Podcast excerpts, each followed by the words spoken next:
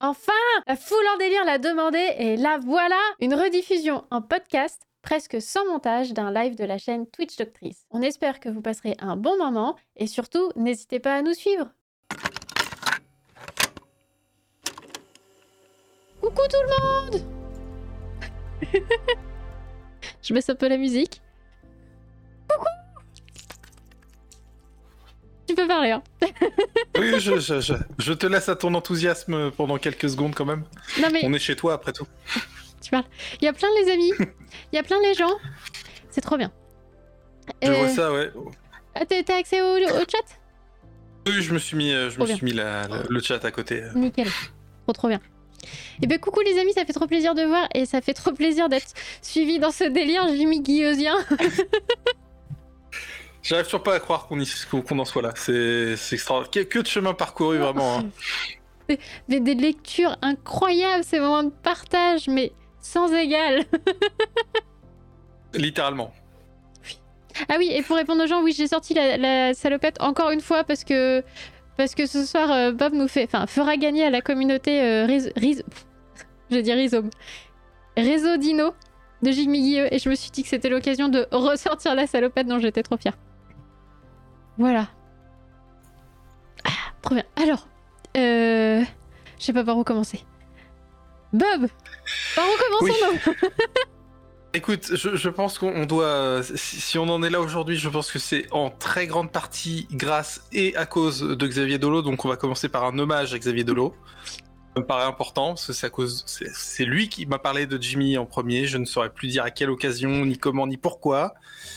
Et on a parlé, et j'ai été curieux, et donc quand j'ai croisé son nom une fois, euh, il a fallu que je sache, et maintenant je sais. Donc euh, voilà, c'est- en grande partie grâce à lui. Donc euh, voilà, un, un- coucou très amical à Xavier qui regardera le, le replay. Oui. C'est grâce à toi, de ta faute, comme toutes les meilleures et les pires choses qui me sont arrivées dans ma vie. Donc c'est voilà. Les pires, tout de suite. Gimme fait partie des pires. et des meilleurs en même temps, c'est ça, le, c'est ça aussi la beauté de la chose. Voilà.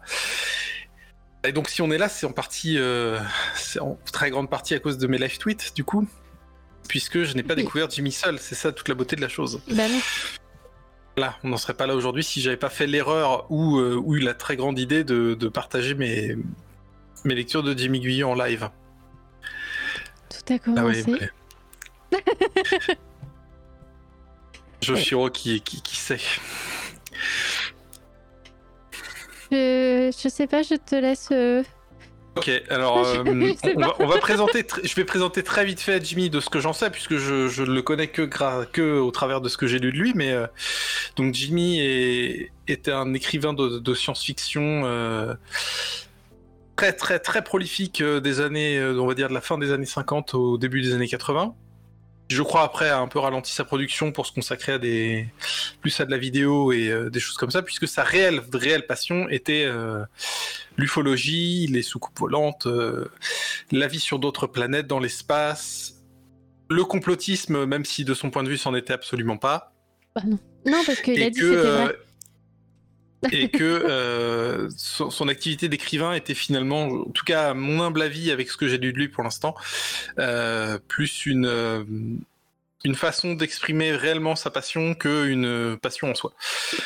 Sa production d'écrivain était avant tout là, je pense, pour lui permettre d'avoir un, vecteur de expression de toutes ses lubies, de ses obsessions et de ses euh, de- des choses qu'il voulait révéler au monde, puisque euh, voilà, Jimmy c'était euh, c'était quelqu'un qui était là pour les autres et pas pas pour lui du tout, n'est-ce pas? Voilà, il voulait révéler au monde la vérité.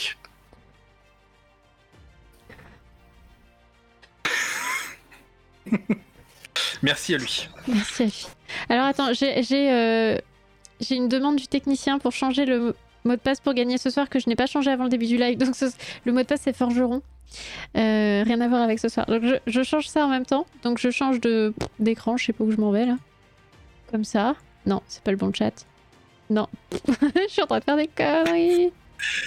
Bah, pas je, regarde les, les questions dans le chat. Ouais, il y, a- il y a plein de. Ouais, ouais, ouais. Euh, alors déjà, euh, Julia Morgan, tu te calmes Jamais.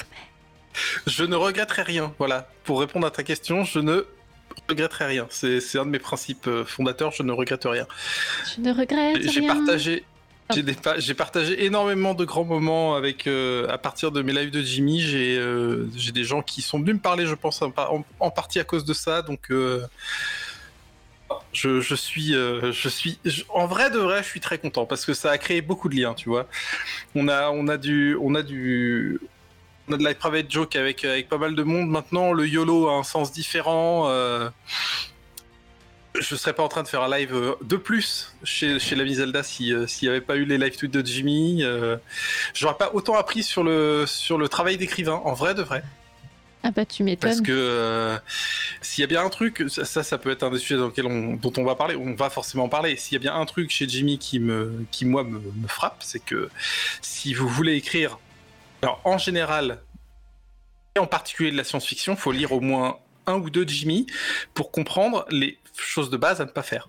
De ce point de vue-là, c'est vraiment exceptionnel parce que euh, Jimmy, c'est Enfin, j'ai jamais lu des bouquins aussi amateurs que ça, quoi. Euh, à part un, remarque, à part un que j'ai lu qui était encore plus amateur que ça, qui était Agédora de Francis Lalanne, mais c'est encore autre chose. Voilà, mais euh, non, les, les bouquins de Jimmy, c'est extraordinaire en termes de, de, de, de non-tenue, de fil narratif, de dialogue complètement pété, de, de typographie hasardeuse, de, Non, tout ça de ponctuation balistique, c'est incroyable. C'est vraiment, euh, c'est vraiment non, c'est vraiment très très fort. Puis voilà, je, voilà, je, je vois, le- c'est une badaro qui s'écrit nichon dans le chat. Oui, voilà, ça Oui. fait partie des choses qui, euh, voilà, on a, on a un lien maintenant autour de Jimmy. Donc non, je ne regrette rien, vraiment. Je suis en train de demander si je peux trouver une petite, euh, un petit truc bien nul là, mais. euh, euh, Alors, Ben, je, je, je peux t'en retrouver un parce que j'ai j'ai mes live tweets en signet et je sais qu'il y a un extrait que j'avais placé euh, euh, qui était absolument extraordinaire en termes de, bah, de, de- d'amateurisme et de. Je me souviens que même euh, René Marc Dolaine avait réagi euh, lui-même en, en disant qu'il était halluciné par le l'usage des parenthèses notamment. ah oui. Des tirets, Alors. des... des petits points, des, Ouais. des italiques, des capitales. euh, Euh, tac, là voilà. Voilà. C'est non, c'est c'est euh, c'est. Ouais, il, te- il te il te parle d'une d'une. Ouais, non, bah, c'est c'est inexplicable. C'est vraiment inexplicable. Mais je, je l'ai sous la main si besoin est euh, éventuellement. Parce que. Alors, Euh, bah non, vas-y. non, je, bah, je, je vu que du Julien a une a une question en follow-up. Non, j'ai pas ressenti la marque d'un quelconque travail éditorial. Euh, le truc, c'est que les bouquins que j'ai lus de lui sont ceux qui publiaient mensuellement. C'est une des mentions qui m'a flingué quand j'ai lu euh, le pack de Canlor, je crois. euh, non, ou Opération Aphrodite. Je sais plus lequel, mais peu importe. Où euh, à la fin du bouquin, c'était précisé publication mensuelle en bas. Donc ça veut dire que le mec les pondait, mais à une vitesse incroyable. Et non, enfin, ça se voit que non, il n'y a aucun travail parce que c'est. Vous savez, on, parle souvent de. Enfin, il y a souvent cette espèce de faux débat qui revient entre les, auteurs et les, autoristes jardiniers ou architectes. Jimmy, c'était juste un vandale. Il arrivait, il, il traçait tout droit, il en avait rien à foutre. Et il y a- non, c'était. J'ai même un doute sur le fait que c'était bêta relu ou corrigé. Euh, il y a, je, je pense avoir euh, vu pas mal de.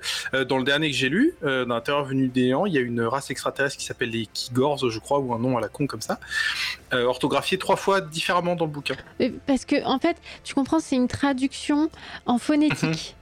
Et donc, euh, c'est pas. Il n'y a pas d'orthographe fixe. Donc, on l'écrit comme on veut. Ça, oui, probablement oui. non, mais c'est n'importe quoi. Parce que, euh, parce que, donc, Jimmy, il est écrivain de science-fiction tout pété. Mais c'est aussi le premier ufologue français, c'est ce qu'on nous dit.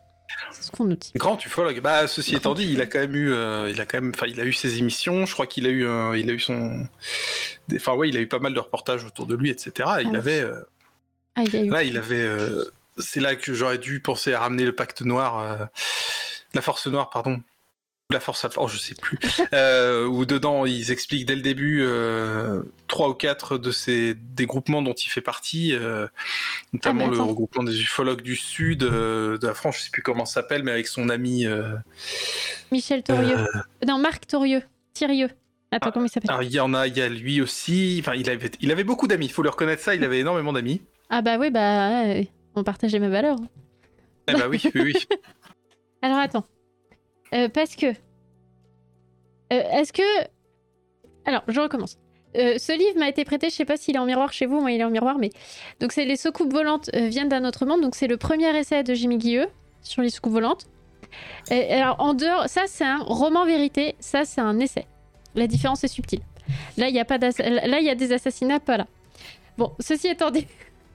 Est-ce que, est que tu m'autorises, mon cher Bob, à lire la, la préface qui est pas longue, hein, Fais-toi plaisir. parce que parce que tout est dit.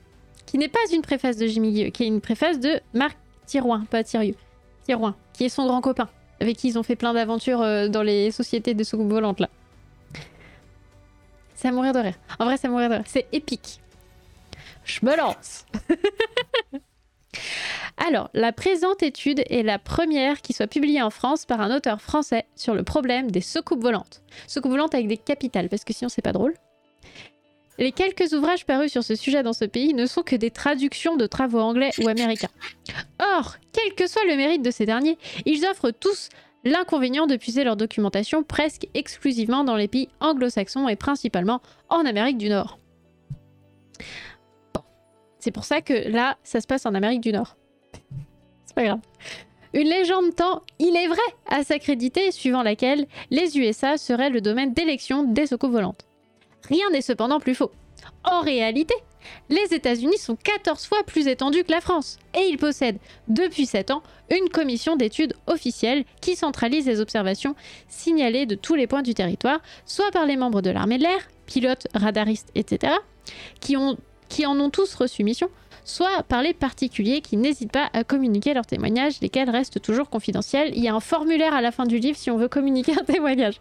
True story, je vous le montre après. Alors, je vous amène à ça parce qu'il y a un moment où après ça, ça arrive à parler de Jimmy. Alors, il était nécessaire de faire entrer en ligne de compte dans l'étude des soucoupes volantes leurs observations effectuées en Europe et principalement au-dessus des territoires français, souvent ignorés ou mal connus de nos compatriotes, et dont la... Parce que, parce que les Français connaissent pas la France, et dont l'importance ne le cède cependant en rien à celle d'outre- d'outre-Atlantique. Je serais tentée d'ajouter au contraire. Moi, je suis pour un jeu à boire avec le mot au contraire, tu vois.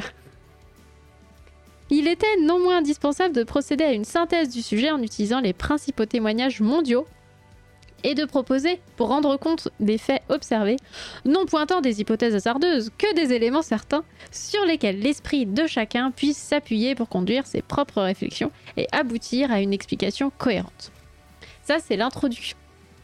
Jimmy Guilleux, attention, le seul, l'unique, propose d'hypothèse visiteur venu d'un autre monde. Voilà. On verra, on verra pour la syntaxe. hein. C'est effectivement une hypothèse de travail bien fondée à laquelle l'analyse des faits conduit logiquement. Il paraît même vraisemblable que dans un proche avenir, des faits nouveaux viendront confirmer ce point de vue en y apportant des précisions sur lesquelles l'humanité sera dans l'obligation de réfléchir profondément. On comprendra encore mieux alors l'importance d'une étude comme celle-ci, du témoignage éclairé qu'elle nous offre et de l'avertissement fraternel qu'elle lance à ceux qui ont les oreilles pour entendre et des yeux pour voir. Parce que nous sachons. Jimmy était particulièrement qualifié pour écrire ce livre, non seulement par sa parfaite connaissance du problème et son respect du fait positif, mais j'ajouterai par son amour du sujet et cette vivacité de l'imagination sans lequel la vérité ne se laisse jamais saisir. Ces romans scientifiques, pas ces romans de science-fiction, ces romans scientifiques sont bien connus. Mais dans ses œuvres de fiction elles-mêmes, il n'a jamais considéré l'imaginaire que comme un prolongement du réel auquel il demeure toujours solidement attaché. Sa collaboration scientifique à de nombreuses publications témoigne au demeurant depuis longtemps de sa parfaite objectivité et de sa probité intellectuelle. Jimmy Guilleux, et là commence le CV, est membre de la Société astronomique de France, du Flying Saucer Club de Londres, de la Fortean Society de New York et membre d'honneur du Flying Saucers International de Los Angeles. Après la création en 51 à la fois à Paris et à Londres de la Commission internationale Uranus pour l'étude des soucoupes volantes, Jimmy Guilleux fut nommé enquêteur correspondant de cet organisme dont il devint en 53 chef des services d'enquête. Tout s'explique. Son activité, à ce titre, semble inépuisable. Outre sa collaboration à la revue Uranos, on en reviendra tout à l'heure, il assure en France la responsabilité d'innombrables enquêtes, organise de nombreuses conférences et des tournées d'information. Il tient en outre à Radio Monte Carlo, donc à RMC. De tout temps, RMC a accueilli des complotistes. des grandes gueules. Ah, des grandes gueules, pardon. la rubrique tri-hebdomadaire consacrée aux problèmes des secours volantes qui suscite un abondant courrier émanant de témoins assurés s'ils le désirent de conserver un strict anonymat. Et là, il y a une petite note pour nous dire rubrique As-tu vu les soucoupes? Émission zigzag Radio Monte Carlo.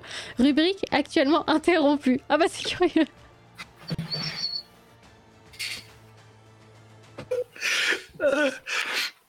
voilà, attends, c'est presque fini. franchement, franchement, ça me de. Je suis heureux de rendre ici hommage à son dévouement, à son désintéressement et au, pur souci de la vérité qui l'anime, qualité rare sans lesquelles un organisme avec un mot majuscule comme le nôtre ne pourrait fonctionner. Lorsqu'en 51...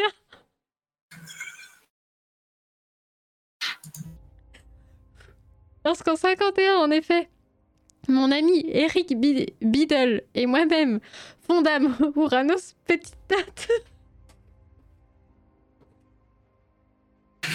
Je vais y arriver.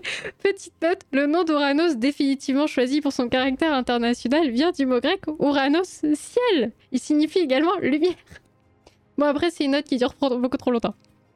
Nous n'avions en vue que la solution d'un problème dont nous pressentions l'importance et nous ne possédions aucun moyen pratique d'y parvenir. Peu de temps après, de toutes parts, des collaborations bénévoles et de qualité se manifestaient. Nos informations s'accroissaient. Sous la pression des faits et grâce à l'abnégation de chacun, Uranos possède aujourd'hui des correspondants dans le monde entier. Et sa documentation est la première d'Europe. Parce que ça, c'est, pas dans la même typo. Voilà. Un travail de clarification, de classement, de statistiques a pu être entrepris par une équipe de spécialistes en même temps que sous l'impulsion d'Eric Biddle se développait une coopération étroite avec les organismes d'études britanniques, notamment le Flying Saucer Club et le British Flying Saucer Bureau. Parce que ces deux groupements ont d'ailleurs fusionné. Bah oui, trop d'informations, il fallait fusionner. Alors, blablabla, blablabla, blablabla. Merci donc à Jimmy Guilleux d'en exposer les éléments dans cette étude, d'en dégager petit à petit les données précises, de tenter une réduction des inconnus et d'ouvrir une voie vers les certitudes futures. Musique dramatique, signé Marc Thirouin, directeur fondateur de la Commission internationale d'enquête Orados. voilà, tout est dit. oui, d'autant plus que tu retrouves ce, truc chez Jimmy, qui est incroyable aussi où euh, tu te demandes s'il n'est pas derrière toutes les, tous les passages qui parlent de lui. C'est-à-dire que là, tu vois, le, truc est dithyrambique envers Jimmy, oh, il est désintéressé, il est passionné, machin, et on va te citer tous ses achievements et ses succès les uns après les autres. Je, pense que ce mec était un, égocentrique. Ah bah ça mégalomane fini parce que c'est tu vois bah, typiquement ce que je te disais quand là il parle du fait que ses romans sont le prolongement de la réalité. C'est exactement ça que je disais c'est que il n'écrivait jamais avec autre chose que la, je pense la, la, idée en tête de prolonger ses idées et ses et ses certitudes. Et c'est pour ça qu'on se retrouve avec les, les fameuses notes de bas de page euh, Astérix authentiques ou choses comme ça où il te raconte. C'est c'est affolant c'est absolument affolant et puis il te raconte une deuxième histoire dans les notes de bas de page. Et c'est ça qui est fou. Oui, mais c'est ça aussi. Et des fois, il arrive même à en écrire qui n'ont aucun sens. Je repense au dernier que j'ai lu, La Terreur venue du néant. Il y a littéralement une note de bas de page. Je n'ai pas compris ce qu'elle essayait de raconter. C'était n'importe quoi. C'est extraordinaire. Non, mais il est. Jimmy. Moi, je pense que ce qu'il essayait de dire, c'était que la CIA nous ment, mais en fait, on sait. Mais on nous ment quand mhm. même. Et on nous censure, mais on sait quand même. Il y a un peu de ça, oui. Mais c'est ça aussi qui est rigolo, c'est que il y a cette espèce de, paradoxe total où en fait il, il peut pas s'empêcher de présenter euh, la communauté scientifique, on va dire dominante, et les gouvernements comme des parfaits abrutis. Mais en même temps, ces gens arrivent à nous mentir en permanence et à faire en sorte que la vérité soit cachée. Donc ça donne cette espèce de mélange très curieux où en fait tu te, enfin ça n'a aucun sens quoi. Oui, et puis il met en place, euh, mais ce qu'on retrouve aussi dans, la série euh, Alien Theory et euh, Coucou Chipo, tu es là et, merci pour, pour ton montage, Giorgio, Jimmy. Parce que c'est vraiment ce truc de. Alors, on nous ment, la science nous ment, parce que de toute façon, tout ça, les laboratoires, c'est vendu, malin. Ok Mais on essaie quand même d'appliquer une méthode scientifique. Donc on reconnaît que la science apporte des méthodes. Et ce qu'il y a là, il y a des passages, tout le début du livre, c'est euh, une succession de témoignages pour nous dire, en gros, on fait l'état des lieux. Globalement, c'est une grosse liste euh, de toutes les, euh, les rencontres avec des soucoupes volantes. Parce que les vaisseaux spatiaux ne sont que des soucoupes volantes, hein, sinon ça n'existe pas. Et en fait, ce qu'on nous dit, c'est... euh, alors, on nous présente vite fait le contexte. Après, on nous présente le témoin. On nous assure que c'est quelqu'un de bonne volonté. Je l'ai vu en conférence, il avait l'air vraiment sympa, hyper sincère, tout ça. Donc, on n'est pas du tout sur le rationnel. hein, genre, euh, je trouve que le contact est bien passé, il est cool comme type, tu vois. Enfin, bref. Donc, on essaye d'accréditer la personne qui témoigne. Et après, on nous dit, en plus, cette personne-là, euh, c'est un pilote qualifié, nanana, nanana. Donc, il est sympa. Il est qualifié. euh, a priori, c'est pas, pas un menteur parce qu'il est pilote de ligne ou je sais pas quoi. Après, on nous raconte les faits et on nous dit voici l'hypothèse euh, telle que. euh, l'hypothèse numéro 1. Donc, en gros, un truc débunké, tu sais, genre, euh, bah non, c'est un ballon sonde, un truc, un machin. Et après, tout le reste, c'est une façon de- d'expliquer que. Mais non, mais ça, c'est pas vrai. Et d'expliquer, de broder autour que. Bah non, c'est bien la preuve que de toute façon, c'est les extraterrestres. Et c'est la même rhétorique qu'on a dans. euh, Alien Theory, qu'on a dans tous ces trucs-là, dans tous les reportages de d'OVNI. Et Jimmy, c'est un précurseur de ça, finalement. Le mec, il a posé la méthodologie pour construire un discours complètiste autour des, des extraterrestres. Voilà, c'est notre héros. Mais c'est. C'est. C'est. C'est. C'est. c'est- c'est- Bob, C'est- il le truc, c'est quoi Non, mais euh, cette méthode. Non, c'est juste que Chipo me raconte des bêtises dans le chat, j'essaie de lui répondre, et du coup, non, je, ne suis pas chez un maga- magasin de cadre, espèce de sale gosse. Euh, non, Le, truc, ouais, c'est. Euh, assez rigolo de voir ouais, que là, ce que tu racontes, c'est ça va avec sa méthode de, roman aussi, où à chaque fois, il, parle, il part plus ou moins d'un fait divers, enfin, de ce qui pourrait ressembler à un fait divers. Il l'explique et il tire le fil, il tire le fil, il tire le fil, de façon à toujours ramener ça à ses obsessions. C'est ça aussi qui est assez fascinant, c'est que peu importe ce qui se passe, ce sera toujours, toujours lié à un complot, à une organisation secrète, aux extraterrestres. Et souvent les trois en même temps. C'est-à-dire que hum, il peut partir de la moindre chose et réussir à toujours tirer le même fil. C'est de, de tous les bouquins que j'ai lus. Alors forcément, les Chevaliers de Lumière sont ceux qui, donc c'est le cycle qu'il a écrit en dernier qui en quelque sorte sont Avengers du, du- de l'ufologie, où il va faire euh, s'entrecroiser tous ses, toutes ses connaissances, où il va convoquer des amis à lui. C'est assez incroyable à lire. Genre, enfin, le, je- si je dis pas de bêtises, je crois que le premier tome des Chevaliers de Lumière est dédié à Patrick Topalov. Genre, dans le genre de dédicace qui se pose là, euh, complètement absurde, c'est extraordinaire. Parce que Topalov avait une émission de, sur l'étrange euh, sur France Inter, je crois, en nocturne, et que Jimmy Guilleux était passé une ou deux fois, et que Topalov était sympa, enfin ce genre de choses. Euh, voilà. Euh, et, et donc ouais, c'est-à-dire que si, on regarde, si je regarde les six romans que j'ai lus, donc on, on- on écarte les Chevaliers de Lumière parce que dès le départ, l'idée est vraiment de montrer le côté organisation secrète, etc. On a euh, les Chevaliers de Lumière sont les gentils de cet univers qui, qui se battent contre le méchant Pacte Noir de Canlor, machin, c'est tout un délire. Lisez, mes- live tweets sur Twitter, ils expliquent ça très bien. Mais si, je prends les trois autres que j'ai lus, qui sont entre, je vais dire entre guillemets euh, indépendants, pas les maîtres de la galaxie parce que c'est un tome de Blyden Baker, mais on retrouve ça quand même. Mais si on regarde euh, Opération Aphrodite et euh, Réseau Dinosaure, on en revient toujours à ces, à ces questions d'organisation secrète, de il y a toujours quelque chose de plus gros au-dessus. Dans Opération Aphrodite, on part d'un truc qui en plus vraiment le concept de base est vraiment pas débile. Ça m'a surpris quand je l'ai lu parce que pendant, pendant la moitié, on a une histoire qui se tient à peu près, un concept assez sympa, certes un peu vieilli, mais qui passe plutôt bien. L'idée d'Opération Aphrodite, c'est. euh, alors, pareil, c'est dans un cycle, etc., mais peu importe. Euh, on a nos héros qui, en gros, sont propulsés sur la Lune pour aller. euh, euh, explorer la base lunaire qui ne répond plus depuis euh, quelques temps, je crois, quelque chose comme ça. J'ai déjà en partie oublié une partie de l'intrigue, mais mais une fois arrivés sur place, ils se rendent compte que la base est plus ou moins vide et que euh, ça répond pas. Et ils découvrent des bestioles qui sont des espèces de, de, de- comment dire de, de trilobites, si je dis pas de bêtises, hein, les, les bestioles plates euh, préhistoriques là. euh, Oui. Qui voilà. Qui en gros bouffent le métal, qui sont métallophages et qui euh, se nourrissent en fait de toutes euh, les créations humaines qui y a dans le coin et qui sont quasiment invincibles.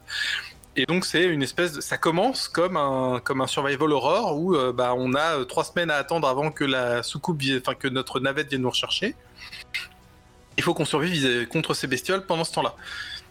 Et honnêtement, certes, c'était complètement con et c'était écrit à la guilleux, donc ça prenait des raccourcis narratifs complètement pétés, mais il y avait un certain charme avec le côté un peu old school, etc. Ça passait. Et puis au milieu, on se retrouve avec des visiteurs invisibles qui les aident, plus ou moins, et pas toujours, qui se contentent de regarder et qui font rien. Et puis plus tard, ça, ça, Et à la fin, on arrive sur, en l'espace de quoi, je crois 50 pages sur 200, enfin même pas 30 je crois, une grosse accélération où d'un coup on nous explique que ces visiteurs sont en fait euh, des membres d'une euh, d'une fédération intergalactique qui observe les humains depuis longtemps et qui se décide à ah bah vous avez réussi à conquérir la lune et à battre les métallophages donc on estime que vous êtes digne donc on vous on vous prend avec nous mais par contre attention il y a des méchants euh, extraterrestres qui sont dans une autre fédération ennemie qui essaye de vous attaquer en même temps et de profiter des métallophages. Et donc du coup on va vous si vous êtes gentil, on vous prend avec nous, mais attention, vous êtes à l'essai. Enfin, et ça part à une vitesse. Et c'est tout le temps avec lui comme ça, où en fait,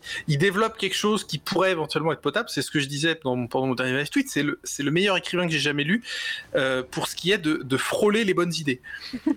c'est incroyable. C'est-à-dire qu'il a des, il développe des concepts complètement pétés de partout, mais qui ont un certain charme et qui, bien montés, bien utilisés, pourraient vraiment donner des trucs sympas. Mais vraiment. Sauf qu'à chaque fois, il prend des directions complètement. Euh, enfin, il part sur des chemins de traverse, et à chaque fois, on se retrouve à se dire Mais comment t'as pu écrire un truc pareil? Enfin, il va du point A au point B, sauf que pour aller du point A au point B, il, traverse le C, le Z, le K, le, le 8. ça n'a aucun sens. C'est incroyable, mais, mais on en revient toujours à cette obsession. C'est-à-dire qu'au-delà du point nichon qu'on évoquait plus tôt, parce que euh, Jimmy est un des plus gros bidineux sexistes que j'ai jamais lu de ma vie. Euh, il avait ouais, ses obsessions de toujours. Il fallait qu'il dise du bien des francs-maçons à un moment ou à un autre. Il fallait qu'il dise du mal des communistes. Euh, fallait qu'il dise que le racisme c'était de la merde, mais qu'après il nous explique que tous les méchants dans son univers étaient arabes ou noirs. Euh, c'est fascinant. C'est-à-dire qu'on voit que c'est un mec qui est complètement ancré dans son époque à beaucoup d'égards parce que euh, tout ce qui était lutte contre le racisme en 1980, notamment dans les Chevaliers de Lumière, ça avait du sens. Euh, il avait aussi enfin, il y des, il évoque des luttes sociales, etc. Il, y a, littéralement un passage dans le pacte de Canlor, si je dis pas de bêtises, où ils, organisent une soupe populaire, mais vraiment euh, ultra généreuse. Et, euh, et, où ils expliquent qu'ils vont ponctionner l'argent des, riches truands un peu partout dans le monde pour le redistribuer aux gens qui le méritent, mais en disant que les pauvres sont pauvres, mais c'est pas de leur faute. Mais en même temps, la moitié des pauvres sont des sales donc, enfin, c'est cette espèce de, il est dans une dichotomie permanente. C'est, c'est, absolument. D'ailleurs, même d'en parler, c'est le bordel parce qu'en fait, il y a des points qui se relient les uns aux autres. Tu sais pas comment lui il le fait, donc du coup, tu te retrouves à. C'est, enfin, c'est un centriste. Ouais, alors aujourd'hui, je pense pas. Je pense que de, s'il ah était encore vivant aujourd'hui. cette confusion des idées, tu vois. Je ah, ça, y a... Oui, oui, mm. une certaine. Bah, disons qu'il se met au centre de tout, donc forcément, mm. euh, parce que bon, quand on lit le Chevalier de Lumière on se rend bien compte que Gilles Novak, c'est pas Gilles Novak, c'est euh, mm. Jimmy, mais euh, comme il se rêve, parce que euh, Gilles Novak est l'homme absolument parfait. Et, c'est très drôle parce que le parallèle est d'autant plus évident. Enfin, dans, le troisième, dans le terreur venu du néant, il parle de Gilles Novak. Il y a des moments où vraiment je lisais Jimmy, quoi. C'est je pense que ouais, c'est un prolongement de la réalité et aussi un prolongement de ses fantasmes. Donc en fait, les, deux se mélangent en permanence. C'est ça aussi qui fait qu'il me fascine autant et que j'ai toujours envie de le lire plus avant parce que plus ça avance, plus il se dévoile et moins il fait attention à essayer au moins, essayer d'être subtil quoi. Dans, dans, euh, dans, le pacte de Canlor, il, parle de l'axe Tripoli-Moscou. Euh, j'ai oublié la troisième ville, mais probablement une ville communiste à ses yeux, où euh, et, il, attaque bille en tête sur toutes les idées de communisme, etc., avec une violence incroyable. Il, érige Charles Pasqua euh, en, modèle. C'est extraordinaire à lire, quoi. Mais... Et puis il parle de justice punitive, de, peine de mort immédiate, de choses comme ça, et, il se place vraiment du côté des gentils quand il fait ça, quoi. C'est vraiment, nous, on a la justice de notre côté, Si, on a, si vous avez vendu de la drogue, si vous avez euh, fait le moindre mal à quelqu'un, euh, c'est peine de mort directe, quoi. Et puis sans, sans, sans question d'échelle, c'est incroyable. Il a un manque de subtilité euh, extraordinaire. Ok, alors là, je propose, je propose qu'en plus les gens du chat sont en mode c'est un univers puzzle et tout ça. Je propose un peu de ça. Que, que celles et ceux qui ont la foi font, fassent des fanfictions autour de Jimmy Guilleux alors pas en lui inventant une vie, mais en reprenant ses romans pour les réécrire tels qu'ils auraient pu être, tu vois. Tu vois, un peu, euh, un peu avec des titres à la renouvier, tu vois. Euh, euh, Jimmy Guilleux tel qu'il aurait pu être et tel qu'il n'a pas été, tu vois. Genre, ah, une bonne idée. Attends, je vais tirer la bonne idée. Je vais enlever tous les trucs racistes, sexistes et je vais enlever les paires de nichons qui traînent. Et on va voir où ça nous mène. Et hop, on fait un gros multivers à la mode Moorcock avec toutes les versions de, de Jimmy Guilleux qui se retrouvent un peu comme Jerry Cornelius, tu vois. Je pense qu'il y a un moyen de faire un vrai truc, mais ça, ça, prend, euh, ça prend des gens de bonne volonté. Donc, tous les gens du chat, euh, ceci est votre mission. Acceptez-vous, acceptez-vous là. Acceptez-la. c'est un truc de fou. de toute façon, moi j'ai dit, euh, si, si, je dois me remettre à l'écriture, je, je, me suis promis à moi-même d'écrire, pas une fanfiction, mais vraiment un pastiche de Jimmy, dans, dans les conditions Jimmy, donc en un mois, chrono euh, avec alors euh, l'ami Pierre-Paul du Rastanti avait euh, avait calculé le nombre de signes moyens de ses bouquins. Donc c'est quelque chose comme 200 300 000 signes à pondre en un mois qui est complètement délirant. Je sais pas comment il faisait hein. alors soit les bouquins que j'ai sont des rééditions et auquel cas c'était des rééditions mensuelles voilà mais j'ai pas l'impression donc je ne sais pas comment il faisait pour prendre autant de signes en, si peu de temps parce que j'avais calculé ça à partir de mon exemplaire d'opération Aphrodite. Je crois j'avais euh, j'avais retapé une page entière en fait dans un logiciel de traitement de texte pour euh, voir le, nombre de signes. J'ai multiplié ça par 200 pages et j'étais arrivé à ouais, 270 000, 280 000 signes. C'est mais c'est le je, je vais garder l'expression de, de, de Katie qu'elle a utilisée tout à l'heure euh, pour dire qu'en fait il il est pas architecte ni jardinier, il est braconnier. Je pense que ça, ça fonctionne très très bien. D'autant plus dans son côté exploitation de faits réels, de, de, de sans aucune sans aucune vergogne, c'est assez fascinant à lire. Mais ça fait partie de ces trucs vraiment. Je, je dis, si vous voulez écrire, lisez un Jimmy, vous saurez ce que c'est. Enfin, vous aurez 80% de ce qu'il faut pas faire d'un coup, quoi. C'est vraiment.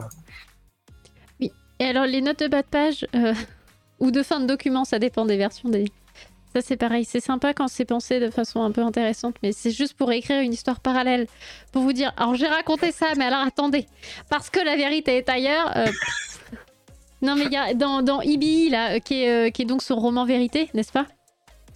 Donc il y, a des, y a des appels de notes partout. Il y a des. Alors, il y a une postface qui est euh, quand même. Euh, attendez. Ah, je vois pas avec mon truc là. Qui est quand même assez conséquente avec, euh, avec plein d'explications supplémentaires. Parce qu'il y avait besoin, c'était pas très clair. Hein. des facsimilés, une bibliographie. Parce que c'est sourcé, c'est un vrai travail de recherche. Donc il y a une bibliographie. Et alors, il y a, y a, une des notes de bas de page, mais qui est hallucinante. Attends, mais qu'est-ce que c'est que ça? 8 page 4. Ah oui, c'est sa bibliographie personnelle qui fait trois pages. Et il y a des notes, mais qui sont mais immenses. Ah, il y a les Men in Black. Il y a une note sur les Men, les in Black. Attendez, est-ce que je peux lire ce que nous dit euh, Jimmy Guy sur les Men in Black? Alors, ces agents secrets sévissent généralement vêtus de sombre, stricte élégance et chapeau mou dans la plupart des cas où ils ont été signalés. Ah oui. Leur mission, l'intimidation ou l'élimination physique de ceux qui en savent trop sur les UFOs, pour reprendre le titre d'un ouvrage documentaire américain des années 50. They knew too much about the flying saucers, de l'ami Gray Barker, chez University Books, New York, 1956. Non traduit en français. Quelle une, tristesse. Une coïncidence Je ne crois pas. Et il y a une note, il faut que je vous la montre parce qu'elle est exceptionnelle. Ceci est une seule note. Elle est immense. Et c'est pour nous raconter que. Euh,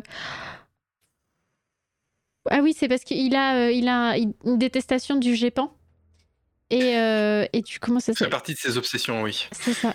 Oui, c'est ça. Alors, le GEPAN, c'est les groupes d'études des phénomènes aérospatiaux non identifiés.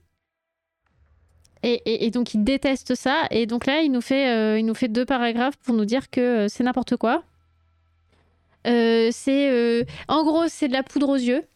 Bien des journalistes se laissèrent abuser et encensèrent ce service hautement technique et cependant dirigé par un psychologue, spécialiste de sociopsychologie.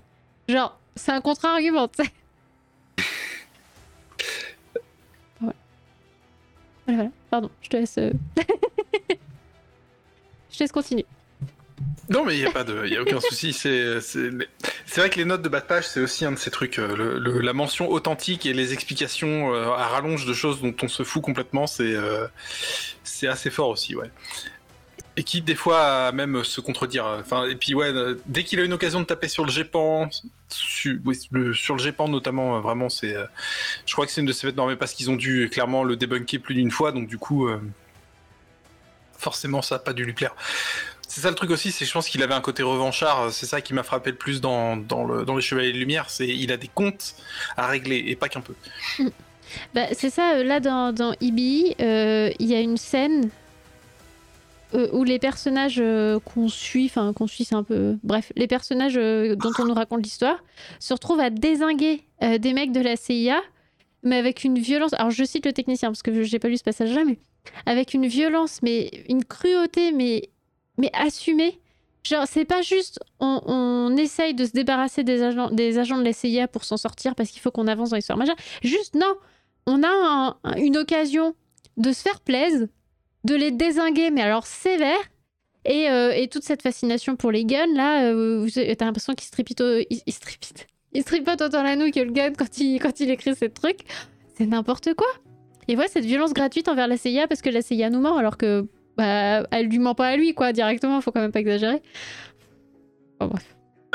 Mais ça, ça, on le retrouve aussi dans les Chevaliers de Lumière. Comme quoi, tu vois, je, pense vraiment que c'était euh, là où il avait vraiment euh, le, côté prolongement de la réalité était à, était à fond. Je, parce que ouais, c'était, euh, c'est dans le, ouais, encore sur le pack de Cadenas, je trouve que ça m'avait vraiment choqué. Il retrouve des agents ennemis. Et, et dans le premier, il retrouve des trafiquants de drogue, je crois. Euh, et, il estime juste de les tuer, comme je disais, en justice expéditive, euh, sans la moindre, sans la moindre, sans le moindre remords. Et euh, au-delà de ça, il estime qu'en fait, selon la gravité de la faute, la torture est bienvenue avant.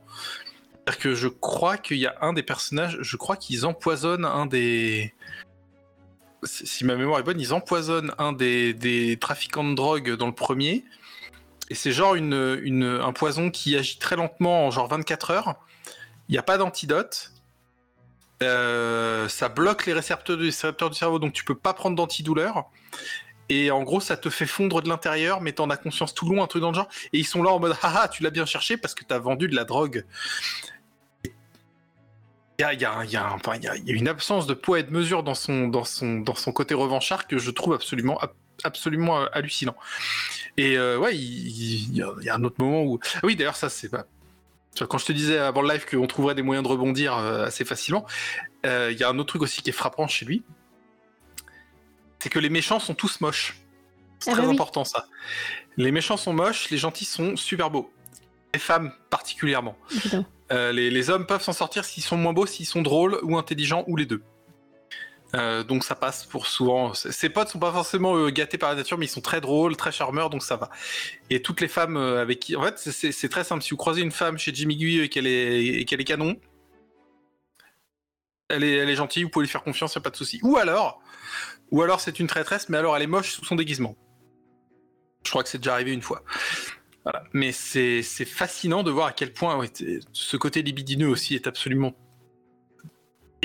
en vrai, ça, me fait beaucoup rire parce que le point nichon dont, on parlait euh, est très souvent atteint très vite et que il a une obsession pour les poitrines féminines qui est euh, vraiment risible. Mais en même temps, euh, comment dire, lire du Jimmy Guilleux dans une ère post-MeToo, c'est compliqué. c'est très compliqué à, plus d'un égard parce que il y a des agressions sexuelles qui passent juste pour des jeux de séduction, des choses comme ça. C'est assez terrible. Et, je, pense que ouais, ferait partie de ceux qui diraient que la séduction à la française est en danger, etc. Et euh, c'est très drôle à lire quelque part parce que il y, a le recul des années qui fait que ça reste inoffensif dans le, format, on va dire. Mais il y, a, des fois des séances de malaise où on voit des femmes se faire maltraiter et on se dit ouais, mais dans, dans, dans 10 pages, nous expliquer qu'elle aime ça et que et qu'elle a tenté juste qu'on fasse preuve de caractère et c'est terrible. C'est absolument terrible.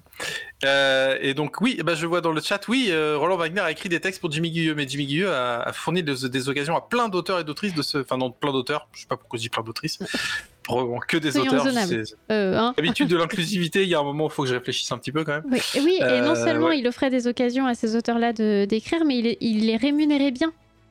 C'était un des gars qui rémunérait mieux les, les, auteurs qui écrivaient pour lui, ce qui est quand même incroyable. Enfin, tant mieux, tant mieux pour Roland Wagner, hein, mais c'est ça qui est assez fascinant aussi, c'est le côté, en fait, oui, pour tous les défauts, et, des défauts, il en avait plus que des qualités, je pense qu'il avait des vraies qualités dans certains trucs. C'est assez surprenant, je pense que humainement, alors je, ne sais pas comment il aurait pris le pli de, la modernité, je pense qu'il l'aurait très mal, très mal pris, mais il y, a, des aspects dans, sa lecture où on voit vraiment que, par exemple sur le racisme, quand je parlais de dichotomie permanente sur le racisme, c'est quelqu'un qui t'explique en permanence que, euh, le, que, la couleur de peau n'a aucune importance et qu'on est tous des humains. Jusque là, tout va bien. Que voilà, on est tous des humains et qu'il faut qu'on travaille ensemble et que voilà, le, racisme n'a aucun sens, etc. Et à côté de ça, tous ces méchants ont le teint olivâtre ou brunâtre ou choses comme ça. Euh, si l'humanité doit s'unir, c'est avant tout pour euh, vaincre la menace extraterrestre. Il y, a une forme de xéno xénophobie qui est, assez fascinante aussi, où certes il y a des fédérations intergalactiques qui sont super sympas, mais il faut forcément qu'il y ait des humains dedans pour qu'elles soient valides. Il va forcément y avoir des méchants extraterrestres qui nous veulent du mal euh, quasiment intrinsèquement. Et, ces extraterrestres ne sont jamais autre chose que humanoïdes. Il n'arrive pas à sortir du cadre humanoïde pour ça. Mais en même temps, ouais, il avait apparemment cette générosité-là, vraiment d'avoir des, des, porte-plumes qui rémunéraient bien et sérieusement et euh, a priori à qui il laissait pas mal de liberté. Et en même temps, je me dis, avec tout ce qui touchait au placement de produits, il pouvait bien rémunérer les auteurs. voilà, parce que les, les, placements de produits pour pas le mal, les champagnes ah, tétingés, euh, les Citroën, les voitures, les modèles de voitures qui sont nommés par le modèle entier euh, dans les dans les bouquins de Guyeux, c'est mais ça, fait partie de ces trucs aussi où ça fascine parce qu'il faudrait faut compter les, les nombres de placements de produits pas le mal dans ces bouquins ou même à la dans les pages arrière où on a des, des, pubs euh, directement, ça, devait lui, euh, ça devait vraiment lui rapporter un pognon dingue. Mais c'est vraiment incroyable. Enfin, quoi? C'est vraiment ce truc de pourquoi tu fais ça, Jimmy, quoi. C'est quoi le bail derrière? Bah, comme je disais au début, moi je pense que le bail fondamental de enfin, en tout cas pour l'instant avec tout ce que j'ai lu de lui, c'est le prisme qui me paraît le mieux fonctionner. Je pense que on ne peut pas comprendre euh, Jimmy sans, euh, sans ses portées politiques. C'est-à-dire que, enfin, sans le prisme complotiste, d'une, d'un côté, il y a le prisme complotiste et de l'autre, il y a le prisme politique. Du côté politique, on a euh, tout ce qui va être bah, le, le gauchisme bolchevique qu'il faut combattre, voilà. Et en même temps, des progrès sociaux que je trouve assez qui me semble être sincère chez lui et qui du coup me paraissent pas si crades que ça. C'est-à-dire que pour autant euh, il a un rapport aux femmes qui est absolument débectant, autant je pense que son penchant pour le naturisme et le polyamour, même s'il le décrit pas comme ça parce que son on voit bien dans un Blade and Baker par exemple que euh, jaloux pour un homme c'est normal, être jaloux pour une femme c'est malsain. Mais en même temps, euh, il a tendance à parler de l'amour libre comme quelque chose de pas dire normal, mais de d'acceptable, quoi. Oui, mais alors attends, est-ce que c'est sous le prisme de la polygamie ou de la polyandrie? Parce que du coup, c'est pas le même bail, tu vois. Si c'est lui qui peut avoir plein d'amoureuses, ok, mais si les femmes peuvent avoir plein d'amoureux ou d'amoureuses, c'est un peu nul, tu vois. Alors là-dessus, là-dessus, je, je, pourrais pas te répondre euh, de façon définitive. Il me semble il me semble. Dans Blade and Baker, en tout cas, euh, Johnny Blake est un des pires héros que j'ai jamais lu. C'est un connard absolu. Il est infâme. Euh, lui est clairement dans le côté la, polygamie, c'est ok. Euh, par contre, je suis très jaloux et possessif. Mes femmes sont à moi. Et c'est un héros. C'est vraiment un héros chez. Ça se voit. Il n'y a pas de voilà. Il est, il est trop fort son héros et il est trop fier de lui. De l'autre côté, on va avoir Gilles Novak, qui a alors dans, dans les Chevaliers de Lumière a une compagne, Régine. Euh, et avec qui il a l'air d'avoir une vraie complicité. Et dans le tome 3, là, il laisse entendre que. Euh, alors, il, le laisse entendre pour manipuler un extraterrestre, pour pouvoir euh, derrière la trahir et la capturer. Mais bref, il laisse entendre qu'ils sont un couple libre. Et par la suite, ils ont l'air de laisser entendre que c'est vraiment pas un problème. Enfin, l'échangisme, etc., c'est un truc. Ah, nous, c'est pas notre truc, mais c'est ok, tu vois. Où, tu dis qu'il y a un petit côté, euh, on va dire, libertaire dans le bon sens du terme, mais, euh, c'est impossible de savoir pour l'instant. Faut, faut, que j'en lise plus pour pouvoir te, répondre précisément.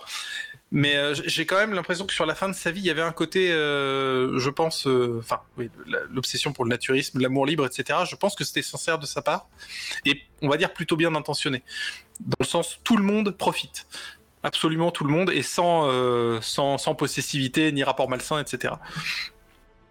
Mais c'est impossible à savoir pour l'instant en tout cas. Est-ce qu'on peut vraiment savoir? Même en lisant honnêtement, je pense que je, pense qu'en lisant tous les Chevaliers de Lumière, j'aurais un j'aurais un, un, regard euh, assez complet sur la psyché de Jimmy parce qu'il est extraordinairement transparent. C'est ça aussi qui c'est-à-dire que toutes ces notes de bas de page pour dire authentique, pour attaquer le GEPAN, pour attaquer l'axe communiste, pour attaquer le. C'est ça aussi qui est rigolo, c'est qu'il déteste la CIA, mais il adore les Américains. Bah ouais. Mais oui, bah de toute façon, ils ont tous des noms américains, c'est enfin tous des noms euh, à consonance américaine. Euh, la moitié de ces. Enfin, je dis la moitié, mais enfin, j'ai l'impression que tout se passe aux États-Unis quand ça se passe euh, sur Terre. Alors, dans les Chevaliers de Lumière, non, c'est purement français pour le coup. C'est vrai? Ah oui, les Chevaliers de Lumière, c'est tout en France. Absolument tout en France, des personnages français, euh, quelques amis québécois, parce que. il y a une très grosse tranche complotiste au Québec.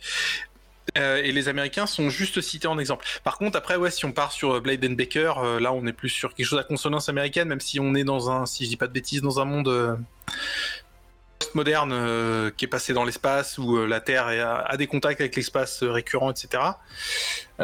si on parle d'Opération Aphrodite, donc qui est le cycle Jean Garrigan, qui est un autre de ses héros, un de ses plus vieux héros, je crois, où il construit un peu ses obsessions, parce que l'Opération Aphrodite, c'est un tome 9. Euh, là, on est sur un héros français, mais qui, qui une dimension internationale avec les dans, l'équipage du vaisseau. Il y a un allemand un anglais il rencontre des russes etc et dans réseau dinosaure ça se passe en France aussi. Donc non il avait un, il avait un côté assez euh, franco-centré quand même. Et alors question est-ce qu'il faut les lire d'après toi pour ce que tu en as lu est-ce que tu penses qu'il faut les lire dans l'ordre? Alors, euh, j'aurais tendance à dire que ça dépend de, comment on veut le découvrir. Et si on veut vraiment le découvrir. Euh, je pense que la plupart la vraie des question, est-ce qu'on veut le découvrir? Je, je, pense pas. Enfin, dans l'optique, euh, apprendre à mieux écrire en voyant ce qu'il ne faut pas faire, vraiment, je persiste à penser qu'il y a certains de ces... Enfin, de ces bouquins sont, sympas à lire pour ça.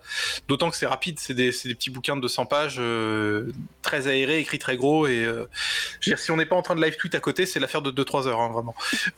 Euh, je pense que ça dépend de à quel point on est prêt à se, à se taper les obsessions d'un mec qui était très à droite.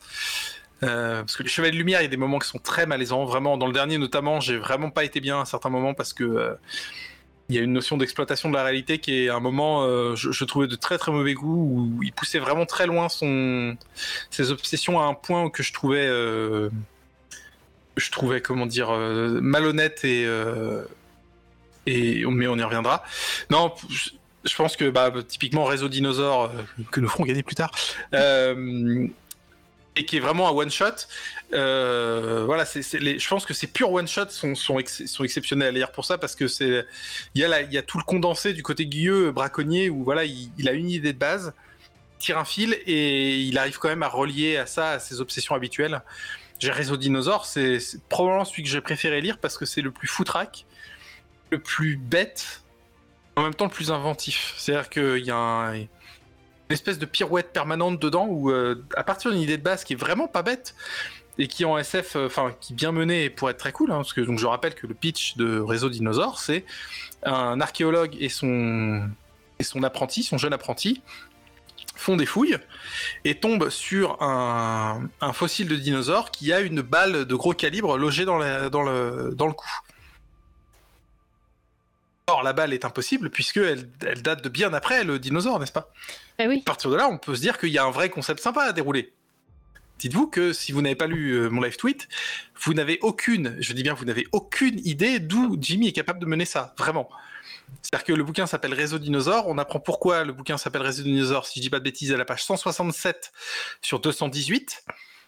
Le nom est débile. C'est incroyable. C'est-à-dire que c'est non seulement le nom du roman n'a quasiment rien à voir avec le contenu, mais en plus la façon dont il, raccroche le nom du roman au contenu est complètement stupide. Enfin, c'est, je, je sais pas comment il fonctionnait. C'est ça qui est incroyable, c'est que j'ai l'impression qu'il écrivait un bouquin. Enfin, il partait de tiens j'ai eu une idée, je déroule, je vais voir où ça va. Et puis une fois arrivé à la fin, il dit bon, comment je l'appelle ce bouquin? Euh, Tiens, j'ai mis ça dans le bouquin à un moment. Allez hop, ça marche. Et c'est fascinant. C'est vraiment fascinant. C'est pour ça d'ailleurs que, enfin, quelque part, je, persiste à, lire de ces bouquins parce que je cherche à retrouver l'expérience réseau dinosaure que j'ai toujours pas retrouvé parce que c'est vraiment euh, c'est le plus proche d'un nanar vraiment au, sens le plus pur euh, par rapport au cinéma que j'ai lu de, de, de Gueux, dans le sens où c'est vraiment, t'as l'impression que c'est fait avec les moyens du bord, qu'il n'a pas moitié, il a pas idée de ce qu'il fait la moitié du temps, et en même temps, il y a quelques fulgurances, des moments où c'est genre vraiment drôle, où c'est vraiment un peu malin, où voilà, où tu te dis, ah, si t'avais développé ça sur 200 pages de plus et en faisant attention à ce que tu faisais, ah, ça aurait été raisonnable et, acceptable, quoi. Mais tu vois, c'est ce que dit euh, Bradbury pour son challenge euh, d'écrire une nouvelle par jour là. Il y a un moment, si plus t'écris de la quantité, euh, moins il y a de chances que t'écrives un truc nul, tu vois. Enfin, bon, avec Jimmy Guilleux, tout est relatif, mais il y a comme ce truc que si t'arrives à pondre un roman par mois, il y a forcément un moment où tu vas tomber sur un truc qui tombe bien, tu vois. Un truc bien pensé, bien écrit, euh, même si c'est noyé dans le reste. Dire, mathématiquement, il, faut qu'il y ait deux, trois fulgurances. C'est, en fait, c'est presque rassurant. Ouais, ouais, oui, mais, je pense que, je pense que euh, je, pense sincèrement, enfin, je, persiste à penser qu'il faisait, il n'était écrivain que pour le pognon et pour financer ses activités euh, d'ufologue. Je, pense. C'est pour ça d'ailleurs qu'à mon avis, il avait aucune intégrité, euh, comment dire, littéraire, qu'il balançait toutes ses idées, qu'il faisait du placement de produits sans vergogne, qu'il il avait des prêts de plumes pour pour assurer sa production. Mais je, bah forcément, il avait de l'imagination, le mec. Donc, je pense que voilà. Puis, enfin, Chipo nous a gratifié de quelques extraits vidéo de, de Jimmy. Et je pense, malgré, malgré son, terrible, sa terrible absence de charisme, je, pense que c'était un mec qui savait quand même un peu parler et articuler ses idées. Bah, il n'aurait pas eu autant d'amis et une telle carrière dans ce domaine-là s'il n'avait pas au moins une certaine capacité d'enfumage et de, construction de ses idées. Donc, c'est ça le truc, c'est que j'ai beau, euh, j'ai beau le traiter avec beaucoup de dédain et un peu de mépris euh, pour toutes ses idées politiques et pour pas mal de ses, aspects les plus malhonnêtes. Il y a un moment où il faut aussi reconnaître que le type, il était capable de faire certaines choses, quoi. C'est aussi ça le, côté fascinant, tu vois, quand je parlais de, frôler les bonnes idées en permanence. Je pense que c'est un type qui, s'il avait voulu être écrivain, il aurait pu l'être, vraiment. Il l'était pas parce que c'était pas son ambition et que je pense qu'il avait la flemme, quelque part. Mais, je veux dire, dans, Opération Aphrodite, il y a des idées où, enfin, l'idée de base, bah ouais, ça ferait un bon scénario d'horreur. Euh, Réseau Dinosaure, ça fait un bon point de départ. Euh, même les Chevaliers de Lumière, dans une certaine, dans une certaine dimension, euh, le, côté pousser la réalité, enfin, la réalité qui fantasmait à fond, pouvait, je pense, je, je, pense donner, aurait pu donner quelque chose de, comment dire de, de, viable si seulement il avait eu le, la conscience professionnelle nécessaire quoi. Pour ça aussi d'ailleurs qu'il me fascine autant depuis tout ce temps, malgré le fait que c'est souvent des épreuves de le lire parce que et surtout de le live tweeter en même temps, faut bien le dire. Euh, réussir à résumer du Jimmy euh, dans des tweets de 280 caractères, euh, ça ça pompe une énergie des fois parce que ouais, il y a des trucs, c'est enfin c'est obligé des fois de prendre des photos parce que c'est impossible à résumer quoi. Attends, je, vais essayer de retrouver un des extraits que je lisais la dernière fois parce que c'est ce qui est le ce qui est le plus dingue chez lui, je crois. Je, parlais de son usage balistique, de, la ponctuation et de, de, certaines de certains de ses plus gros défauts. Euh, je sais que ce qui me fascine aussi, c'est ses dialogues, parce que il a les dialogues les plus mal écrits du monde, euh, dans le sens où Mm, enfin comment dire, je, pense que c'est un truc qu'on apprend très vite en tant qu'auteur. Les dialogues peuvent permettre de faire de l'exposition sans avoir à faire de l'exposition. Ça fait gagner beaucoup de temps. Écrire un bon dialogue euh, explicatif vaut mieux que trois paragraphes d'explication dans la narration parce que c'est plus c'est plus fluide, c'est sans doute plus euh, comment dire plus organique Voilà. Mais Jimmy, il savait pas faire ça, lui. Lui, ses, dialogues euh, servaient vraiment à faire de la, de, l'exposition, mais en bloc, et, il s'en foutait que ces, ces, dialogues sonnent pas justes. Euh, voilà, bah, typiquement, donc dans, le, tome, tome, dans le tome 3 des Chevaliers de Lumière, euh, à un moment, ils se font livrer des, espèces de babioles, des talismans par leurs amis extraterrestres. Bref, et donc ça donne un truc comme ça. Ça fait. merci les gars, si vous avez d'autres babioles, je suis preneur. Ce ne sont assurément pas des babioles, le détrompa le journaliste en soupesant l'un de ces objets qu'il plaça ensuite sur un pèse-lettres. Même s'ils étaient en or massif, ce qui n'est pas le cas, ils ne pèseraient pas 70 grammes, mais tout au plus une quinzaine de grammes. Alors c'est quoi? Fonction des multiples symboles gravés, il s'agit d'un bijou de protection tel un talisman. L'œil d'Horus marque un savoir ésotérique, donc caché, et cela peut signifier aussi fonction protectrice. On va de même pour le serpent Uraeus qui protégeait le pharaon. L'arête déportée vers la gauche de cette pyramide en trompe-l'œil est dirigée vers ce qui pourrait menacer le porteur du bijou. Autre symbole ésotérique de protection de bouclier. Que t'as compris quelque chose? C'est pas, c'est pas important. Il t'a fait de l'infodump et il fait ça tout le temps et c'est fascinant. C'est incroyable. Eh, mais c'est, c'est c'est je, je, c'est le plus drôle c'est que bah, je, moi, je sais que j'ai alors j'ai en tant que en tant que blogueur euh, slash critique, j'ai un gros problème avec les dialogues euh, mal écrits. C'est un truc qui me sort des bouquins instantanément. Des, je, quand je veux des, enfin, quand je lis des dialogues, il faut qu'ils soient euh, organiques, il faut qu'ils sentent un petit peu le, l'oral, sinon ça marche pas. Et donc, il y a un défaut que je déteste, par exemple, sur lequel je reviens régulièrement. Enfin, quand je le vois dans un bouquin, c'est pour moi c'est un tue l'amour direct. C'est les, les dialogues écrits au passé simple. Parce que personne ne parle au passé simple, absolument personne. Je veux dire, c'est quand même, même euh, on a des personnes qui ont des personnages qui ont un registre soutenu, personne ne parle au passé simple. Je crois pas, en tout cas. Peut-être, euh, peut-être jusque dans les années 50 en France, mais dans la vraie vie, enfin la bourgeoisie à Paris, euh, voilà, tu vois, de population. si tu arrives, à, me, à me pondre un contexte qui le justifie, ça passe. Je, veux dire, j'ai beau euh, balancer du, du, comment dire, du carpet bombing d'arguments, l'idée est juste généralement. Il y a des exceptions. Je suis à peu près sûr que j'ai dû lire un bouquin ou deux. mais tu vois, encore une fois, la petite bourgeoisie euh, parisienne euh, des années 50, c'est pas non plus tout le monde, quoi. Globalement, les gens, ils passent pas au passé simple. surtout que l'idée de Jimmy, c'est toujours d'avoir des, vrais gens dans ses bouquins. Oui. Voilà. il n'y a aucune personnalité non plus. Enfin, quand deux personnes interagissent, il n'y a pas de. Il a pas de personnalité derrière. Enfin, c'est plat.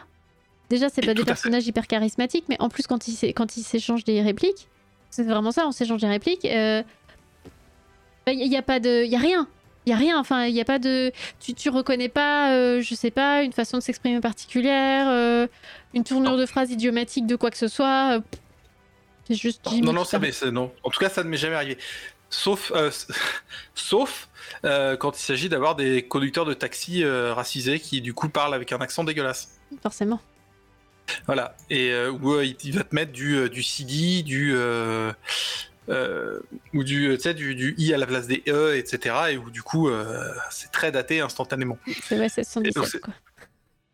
Ou, ou je, je, non, attends, je suis, je mauvaise langue. Il fait aussi ça avec le patois, le patois paysan dans, le, premier tome des Chevaliers de Lumière, où il se moque du, paysan qui vit à côté d'un de ses héros qui qui dit oh là là si j'ai une photo de moi, euh, enfin si j'ai un portrait fait par le le mec venu de Paris, euh, je vais devenir maire instantanément, je vais être élu maire euh, la prochaine fois et il le dit avec un accent qui quasiment illisible.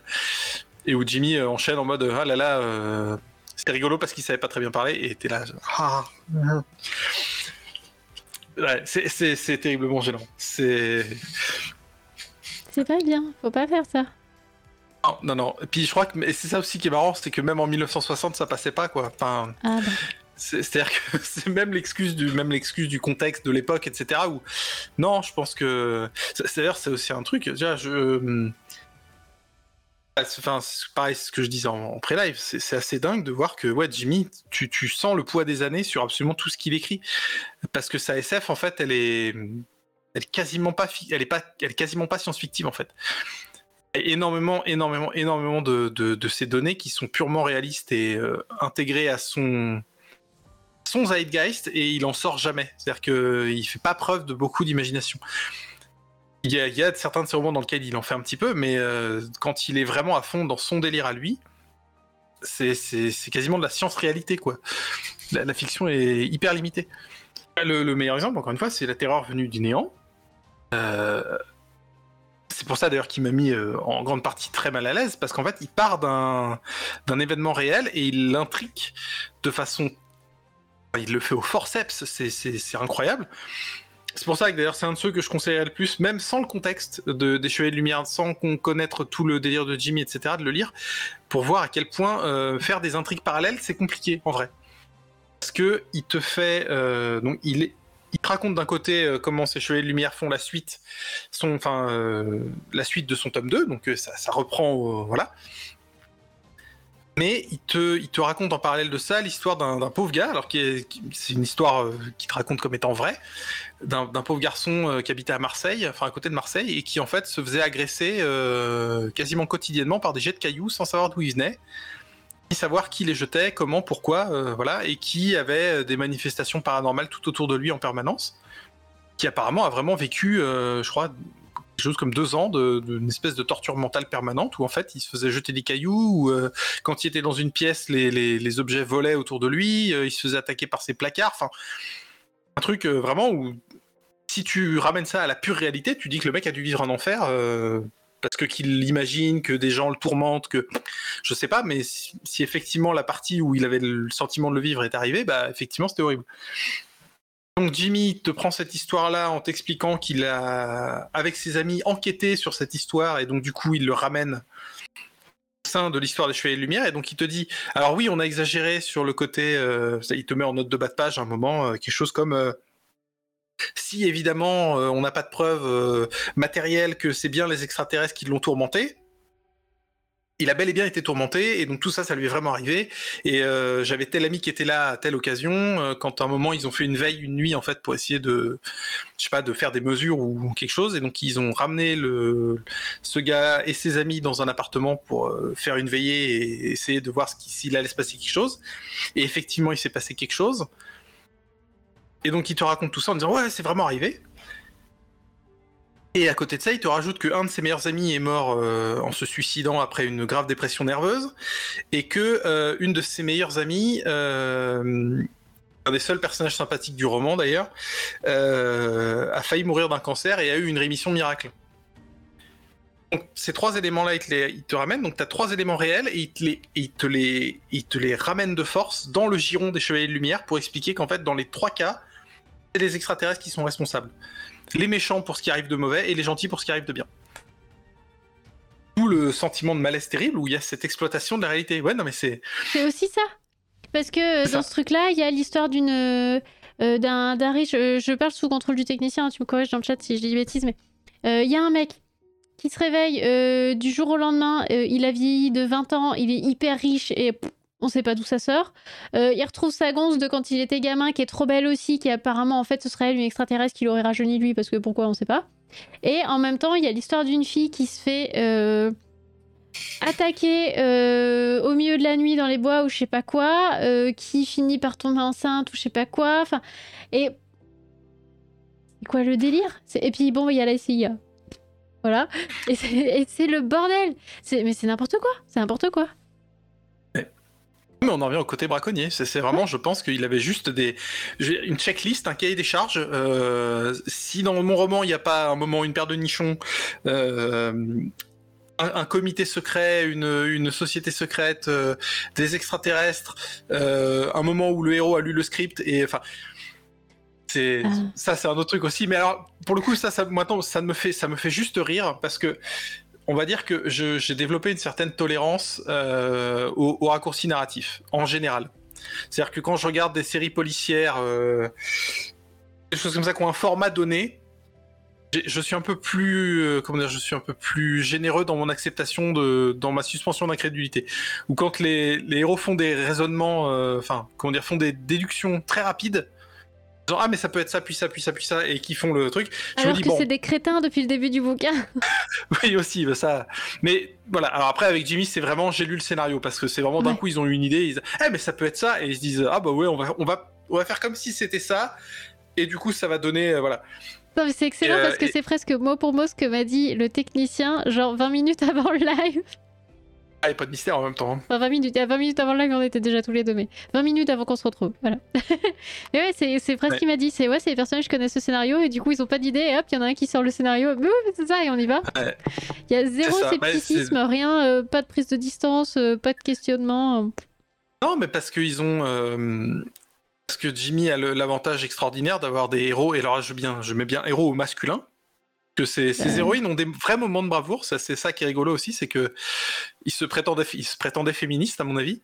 Et donc du coup, ils donnent des vrais moments de bravoure à certaines de ces héroïnes. Et donc du coup, quand ça arrive, à chaque fois, ça c'est pas trop mal parce que ils, partent de tellement loin que du coup, il y a forcément un effet de surprise. Mais et du coup, ces héros en fait ont, toujours, euh, ont toujours la science infuse, une, des, capacités de compréhension extraordinaires. Euh, c'est dans Blade and Baker, euh, enfin dans le tome de Blade and Baker que j'ai lu, donc les maîtres de la galaxie.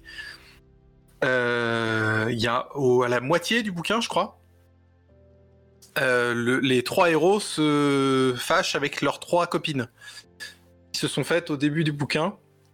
Et donc ils se fâchent avec les trois et les, deux potes du héros sont en mode mais pourquoi ils nous font la gueule? C'est bizarre euh. et lui fait ah, t'inquiète tu comprendras plus tard moi c'est bon je sais je te parie même tant de sous enfin tant de dollars que d'ici la fin de notre aventure on sera ravibochés comme si de rien n'était les mecs sont en mode, mais enfin, tu peux nous dire peut-être ou euh, non non, faites-moi. et lui, il est en mode, non non, faites-moi confiance, c'est bon, euh, j'ai compris et tout. Et...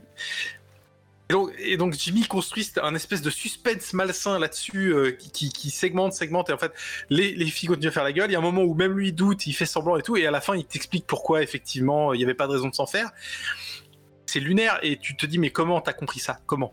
Et on s'en fout, c'est juste c'est Johnny Blade et il est trop fort. Et c'est tout le temps comme ça. Et Gilles Novak, c'est la même chose. Et il y a ce côté. Euh, c'est marrant d'ailleurs parce que dans, beaucoup des bouquins que j'ai live tweeté, je, retrouve ce même défaut chez beaucoup d'auteurs. Bah, d'ailleurs, c'est marrant, je ne live tweeté que des auteurs maintenant que j'y pense. Euh, ce qui s'est le plus retrouvé d'ailleurs chez Jacques Attali dans euh, la, vie, la vie éternelle, virgule, roman. ce côté, on, laisse tout en suspens pour la révélation finale.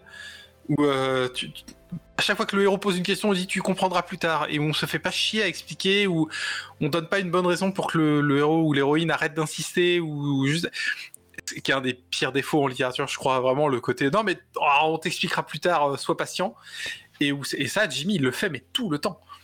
Mais c'est marrant parce que euh, pardon excuse-moi vas-y. vas-y vas-y. C'est un peu un trope de d'Agatha Christie. Euh, les Hercule Poirot, ils sont comme ça aussi. Bon, il y a, le personnage Hercule Poirot qui comprend plus vite, enfin, plus que tout le monde, plus vite, machin.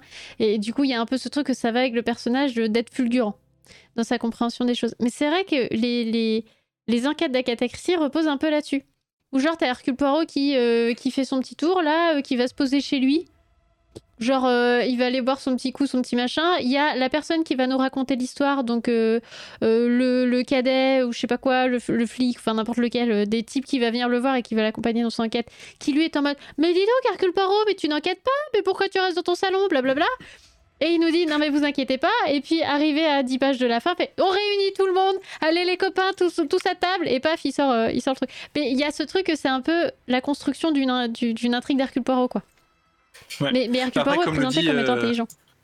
Comme le dit, oui, il y a ça aussi, mais comme le dit Julien, euh, il y, a une raison diégétique. Euh, l'idée, c'est qu'à chaque fois, il y a les, les, comme dans Colombo quelque part, les, les tueurs ont, ont la conviction d'avoir d'avoir commis le crime parfait ou d'être à l'abri, et c'est au moment de la révélation qu'il manque un élément qui fait que ah merde, ah, j'ai été confondu. après, ils ont toujours la chance Enfin, comment dire, Hercule Poirot a toujours cette chance extraordinaire de d'avoir des gens qui ont une volonté de papier crépon en face de, en face de lui, puisque suffirait de dire bah prouve-le et puis de et puis bah voilà. Après, bon, c'est c'est tu vois, c'est aussi une question de format. C'est que je pense Jimmy n'était pas un bon écrivain de science-fiction aussi pour ça. Et à mon avis, il ne lisait pas de science-fiction. Qu'il a une science-fiction qui est datée, qui est extrêmement amateur, amatrice. Et on voit ce côté où en fait il, invente des trucs au fur et à mesure et il se préoccupe pas de savoir si c'est réaliste ou si c'est cohérent. C'est juste, il, balance des trucs, il fait des pirouettes pour essayer de se justifier parce qu'il a le sentiment des fois qu'il faut que ça se justifie. Mais globalement, dès qu'on met euh, ces histoires à l'examen, elles ne tiennent pas debout. Donc tu peux, en fait, quand ton histoire ne vaut rien, tu, peux faire toutes les pirouettes que tu veux, elle vaudra rien au final. L'avantage d'un Hercule Poirot, c'est qu'au moins les, ça se tient dans l'ensemble. Tu vois, il n'y a pas de, tu ah peux sans doute pinailler dans, toutes les histoires, tu peux pinailler pour prouver que c'est pas cohérent ou pas réaliste. Mais bah, il y a un moment où Ouais, bah, enfin, euh, on, on, dévie, mais c'est vrai que dans, dans la Agatha Christie, il y a aussi ce truc que de toute façon, on nous donne pas toutes les informations. Et, c'est très frustrant pour un policier où bah, en fait, le jeu du lectorat, c'est aussi d'essayer de deviner qui a fait, parce qu'on nous donne quand même des indices et c'est un peu genre le Cluedo. Mais, euh, mais en fait, il y a des cartes qu'on pas, dont on t'a jamais parlé. Et Hercule, il arrive et hé, c'est ça, c'est telle personne dans telle pièce avec telle arme. Je dis ouais, mais attends, mais moi, on m'a jamais dit, j'avais pas ça dans mon tableau pour cocher les trucs, tu vois. Et c'est un peu ça, la Gata Christie. C'est que toi, beau être en mode, non, mais je suis sûr que c'est telle personne, machin, on nous a dit qu'elle était euh, nerveuse ou je sais pas quoi. Et, euh, et en fait, Hercule, il arrive et te dit en fait, non, en fait, c'est le truc. Donc, je vous ai pas parlé, il y a 50 pages qui, en fait, je me suis renseignée, mais ça n'a pas été raconté dans la narration. Je me suis renseignée, j'ai vu qu'il y avait une porte dérobée derrière dont le verrou avait été cassé. Tu fais, mais putain, mais t'as Hercule, quoi. Donc, bon, c'est parce que aussi Agatha, euh, elle triche un peu avec ça. Mais euh, bon. Mais tu vois, le, ça bah, c'est marrant. Je, vais en revenir à chaque fois. Chaque fois que je vais venir ici, je vais parler d'Alexandre Jardin au moins une fois. euh, mais c'est ce que j'avais dit quand j'avais fait ma chronique croisée euh, entre chaque femme est un roman d'Alexandre Jardin et euh, Espérer le soleil de Nelly Chadour. Et ce dont on avait parlé la dernière fois que j'étais venu pour parler de, Pratchett, et donc là pour moi ça revient toujours là.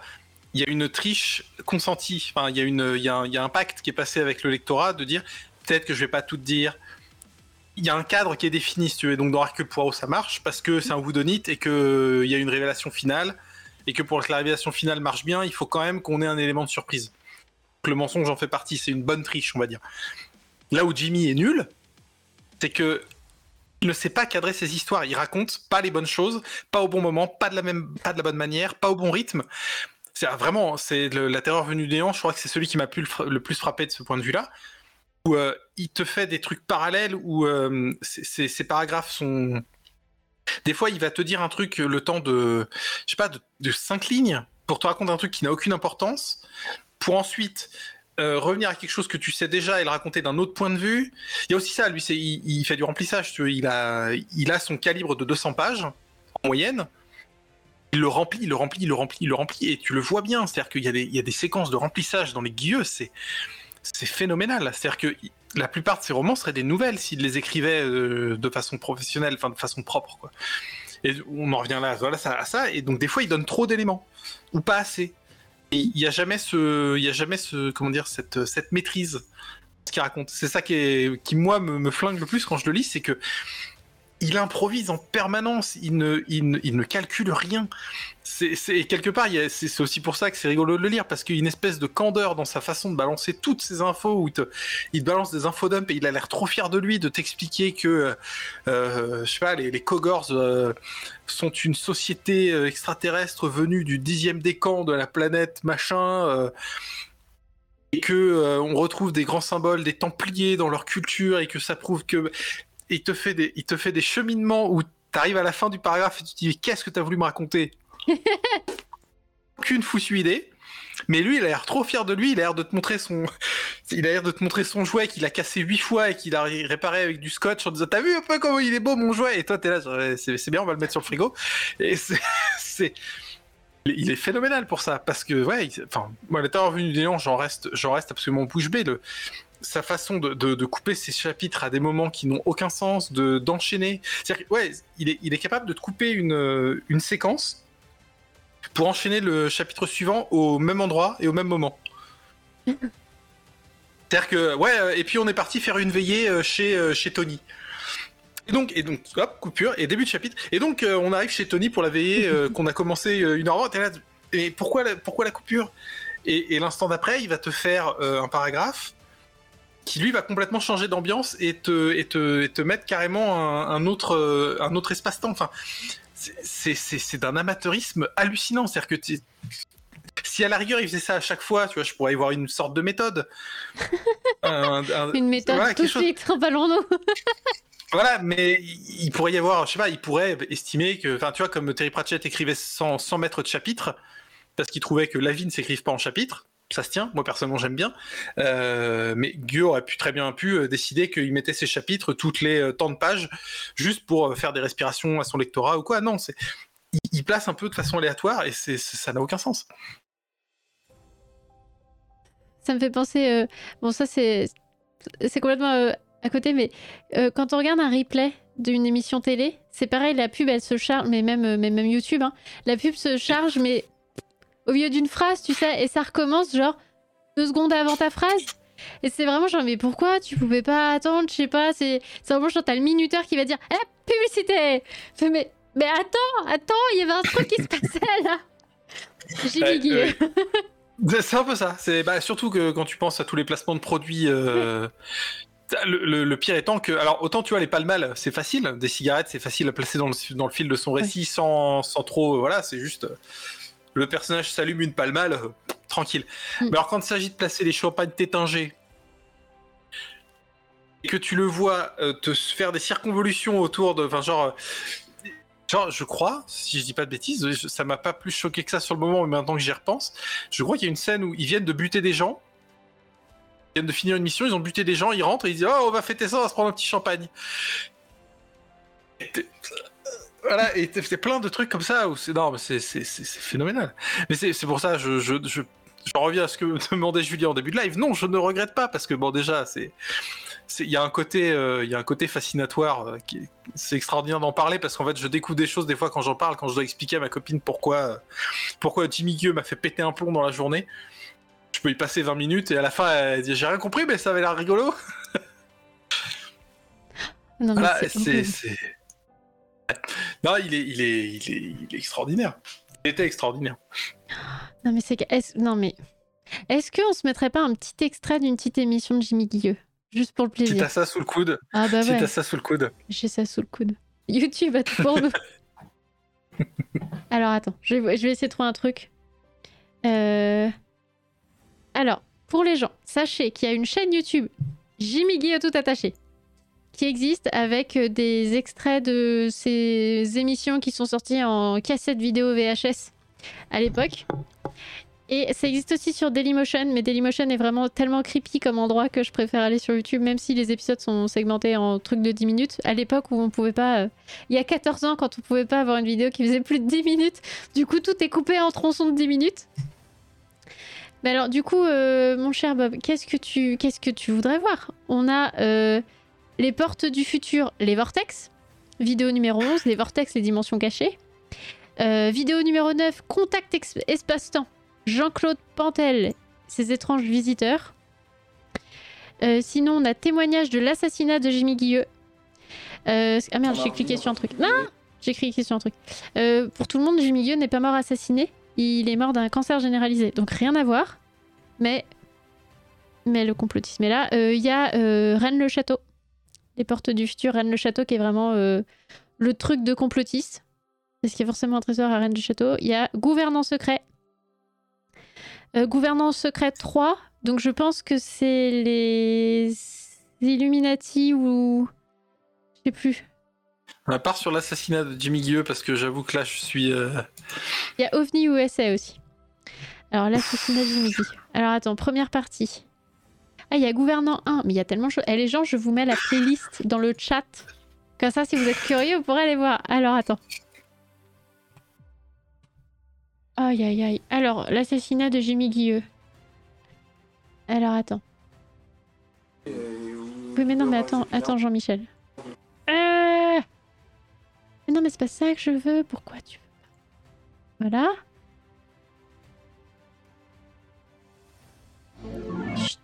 Je coupe la musique. Je passe en mode. En mode je sais pas quoi, capture écran. Voilà les gens, c'est parti. Qu'est-ce que je fais? Des bêtises. C'est parti. Alors, rencontre avec André Lecossois, première partie, l'ami de Jimmy Guilleux. Voici le premier entretien avec André Lecossois, grand ami de Jimmy Gueux. Sur la foi de nombreuses enquêtes que j'ai menées, tant en France qu'à l'étranger, puisque je dirige le service d'enquête de la commission Uranos qui enquête sur ces problèmes, depuis, euh, enfin, je, je suis chef du service d'enquête depuis 1953. Cette commission a été fondée en 51.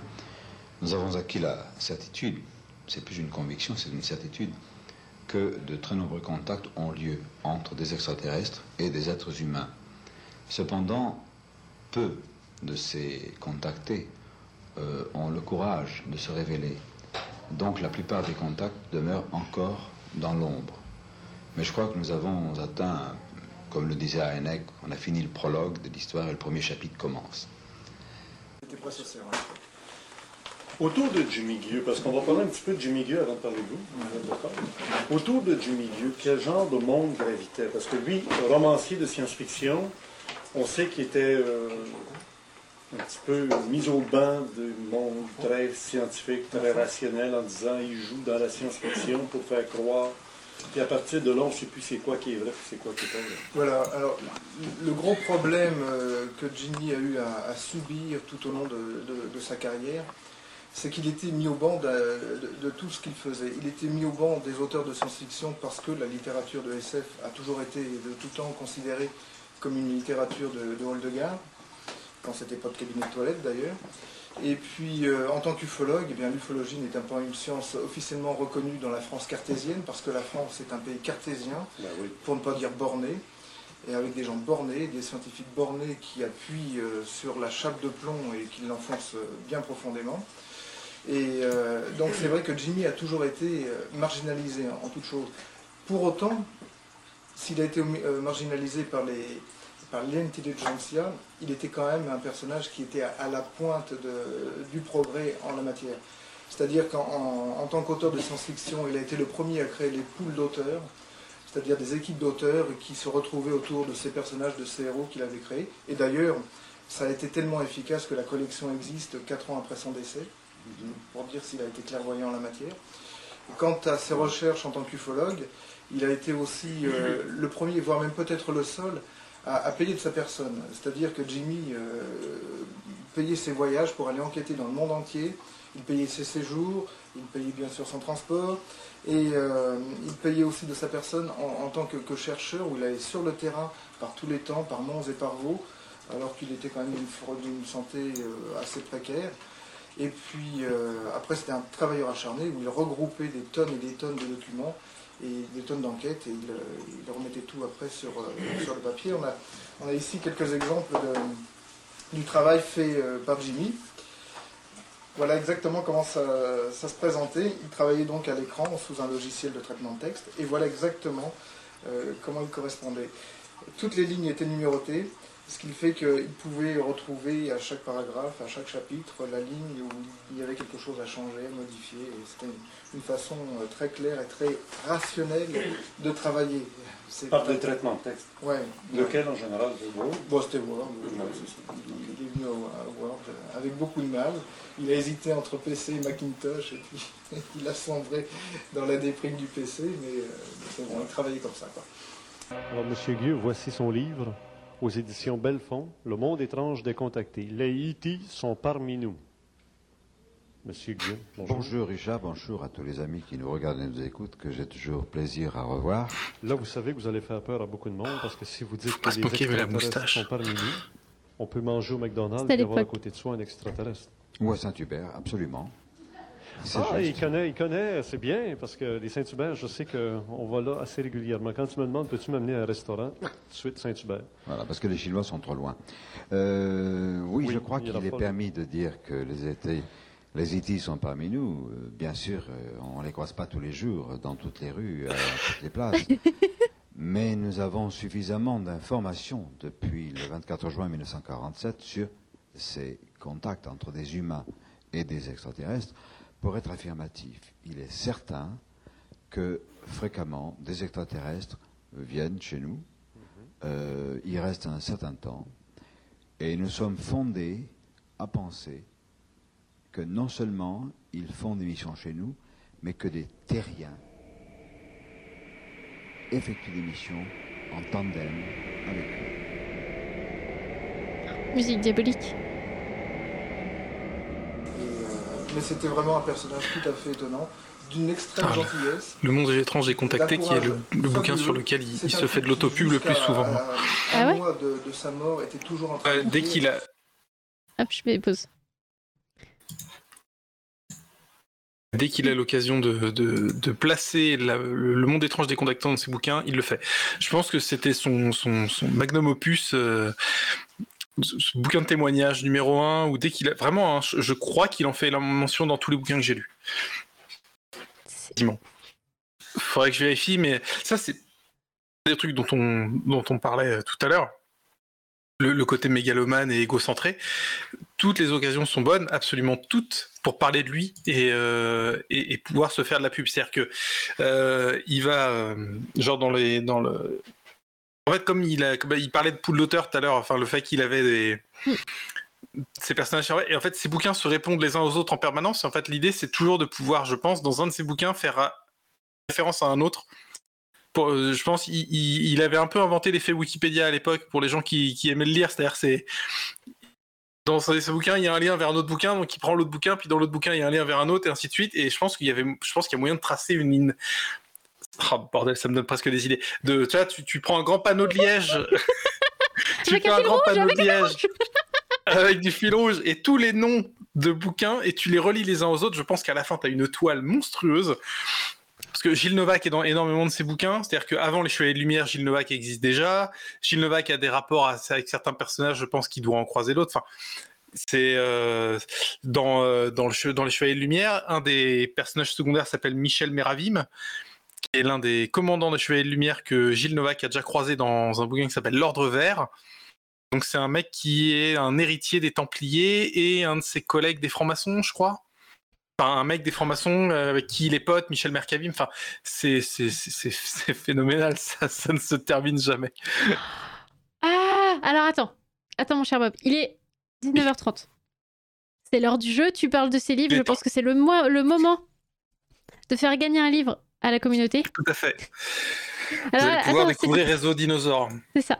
Alors, je remets les, les règles du jeu euh, dans le chat. Quand je vous dis go, et seulement à ce moment-là, vous écrivez gris dans le chat. Donc sans les guillemets, euh, vous pouvez l'écrire en capital ou pas, euh, le, le- le Nightbot s'en fout.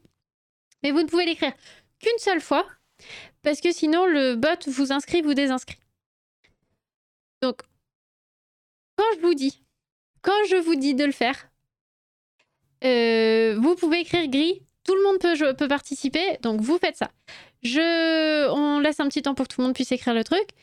Euh, quand on coupe le, quand je dis stop, je lance le roll. Enfin, Nightbot euh, tire une balle fictive dans le loto, sort un nom de personne connectée. Qui gagnera Réseau Dino L'exemplaire collector de la collection personnelle de Bob avec nous ici ce soir Dédicacé. dédicacé par Bob lui-même.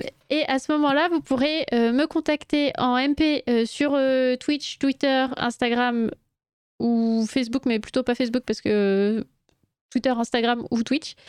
Vous nous donnez une adresse à laquelle vous l'envoyez et puis, et puis on vous envoie ça dès que possible.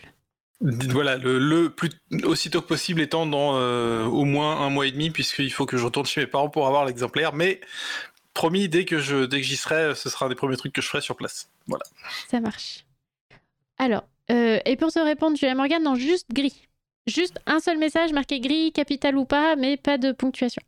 Alors attendez. Je vais changer d'écran pour que vous voyez pas mon petit truc de Nightbot. Euh, où est-ce que je me mets? Où est-ce que je me mets? Des bêtises. Voilà, je me mets là, comme ça vous voyez pas Nightbot. Ce Nightbot, il est un peu pudique. Donc, euh, faut pas l'embêter. Alors. Euh... Voilà. Non, qu'est-ce que j'ai fait? Ok, ça marche. Alors, les amis. 3, 2, 1. C'est parti Vous pouvez écrire gris Non, c'est bon, j'ai rien cassé. Vous pouvez écrire gris, les gens dans le chat. Et je remets la musique. C'est un peu épique. Et une seule fois, vous l'écrivez qu'une seule fois, sinon. euh, Sinon, Nightbot, il se vexe et il vous désinscrit.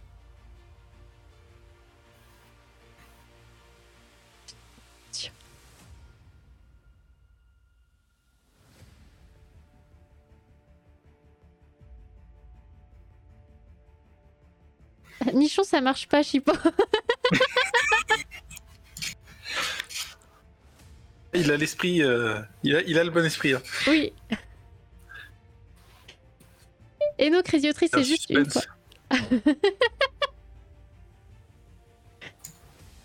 Non, mais on fera, on fera un truc avec Chipo et il vous fera gagner euh, un truc avec ça si vous voulez. Mais...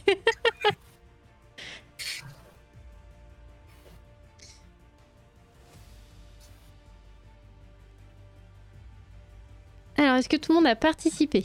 Est-ce que tout le monde a écrit gris une seule fois dans le chat?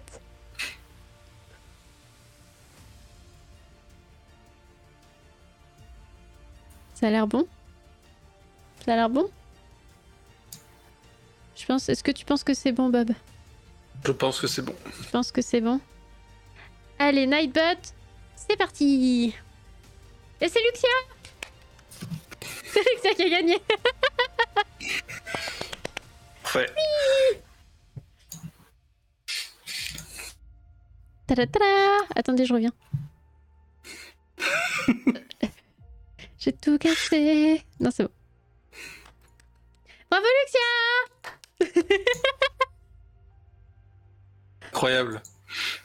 C'est Ouais. le destin, ça. C'est le destin. Voilà, donc Lise émeute. Lise émeute. Oui, Lise émeute. trop bien. Trop bien de faire des jeux, j'aime bien. Et oui, Luxia, faudrait pas que tu fasses obligé euh, de, de faire un LT puisque je l'ai déjà fait, c'est ça Ah l'avantage. oui, c'est vrai. Celui-là, c'est euh, celui premier. qui m'a fait découvrir la joie de l'exercice.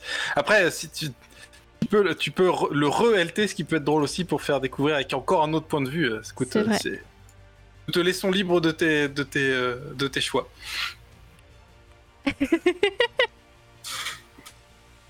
Et bien du coup les amis, du coup euh, bon, on peut continuer ce truc avec le tableau de, du multivers. euh. Oui.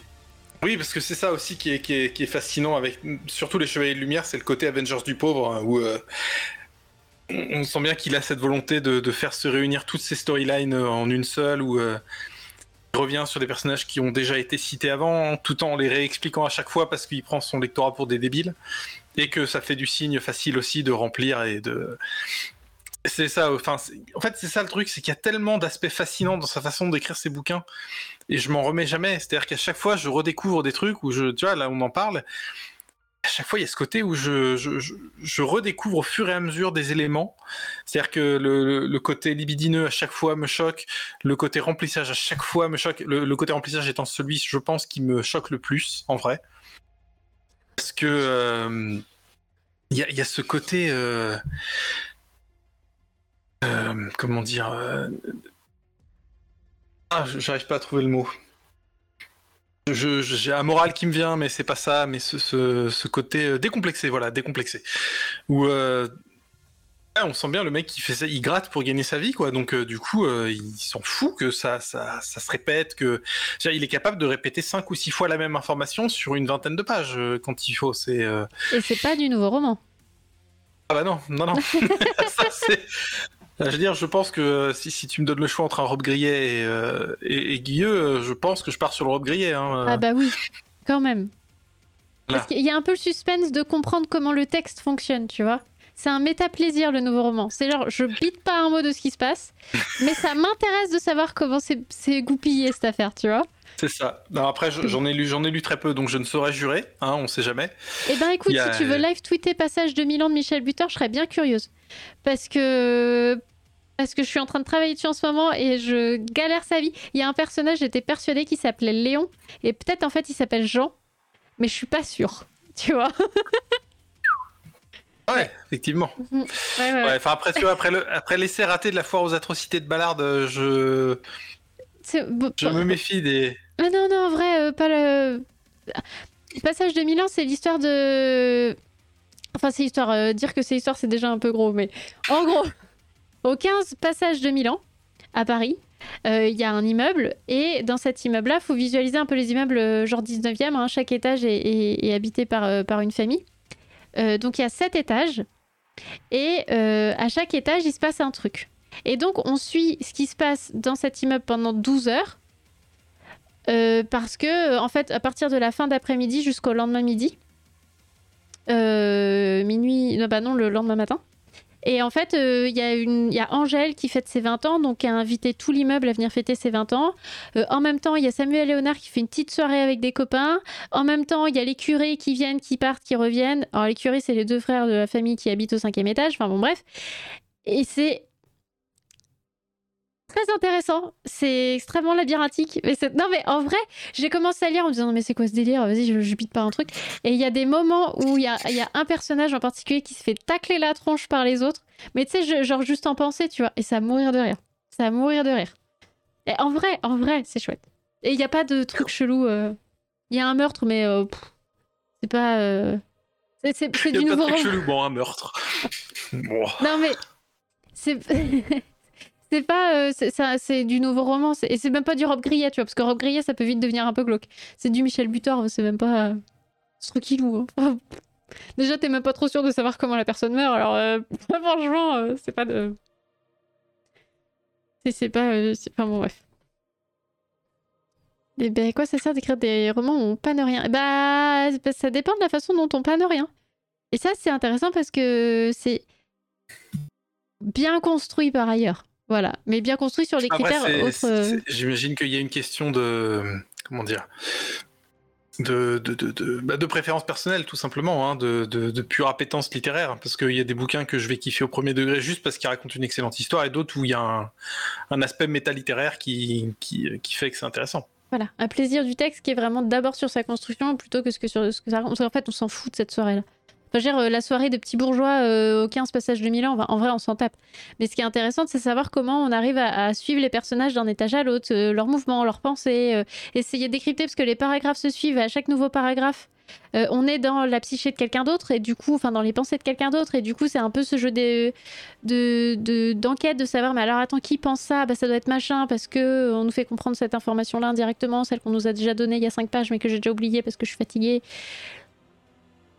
Mais en vrai, euh, c'est- en vrai, en vrai, en vrai, c'est chouette. Et c'est pas glauque. Qui est un bon point. Oui. Qui est un bon point. Après, Ballard, comme je t'ai dit, je le lirai euh, sans, le, sans la contrainte du, du live tweet qui, je pense, a énormément gâché le- la découverte. Parce que je pense que la première nouvelle, sans, sans le live tweet, j'aurais beaucoup plus apprécié.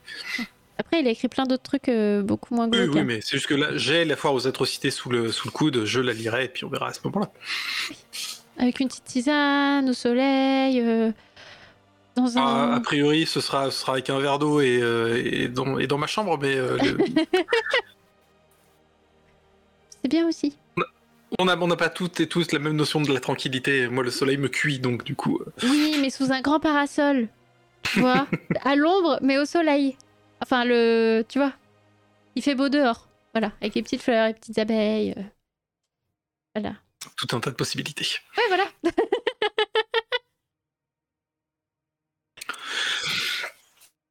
Et les gens, est-ce que vous avez des, des questions pour, euh, C'est vrai que. pour notre ami Bob, euh, pour euh, Jimmy? Aïe, aïe, est-ce que c'est un... Eh, on n'a pas parlé d'Uranos C'est vrai qu'on n'a pas parlé d'Ouranos, que nous découvrirons euh, en, partie en même temps. Enfin, en tout cas, moi, je, je, je serai à découverte euh, totale. Ah ouais, non mais Uranus, c'est extraordinaire. Alors attendez, est-ce que je peux vous partager mon écran pour que vous puissiez voir? Oui, je peux faire ça? La technologie, attendez.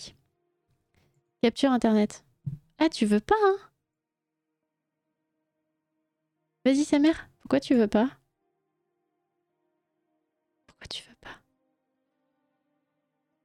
Merde Oh Vas-y Attends, si je fais ça. Ah bah plus rien. Ah si. On va y arriver.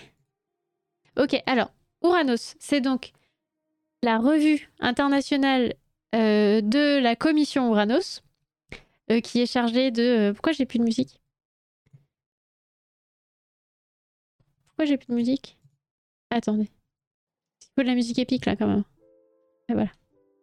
Alors, qui est donc chargée de, de collecter les témoignages au fur et à mesure que les gens qui auront rempli le euh, formulaire dans euh, euh, les secours d'un autre monde, euh, les envoient à cet endroit-là et, voilà.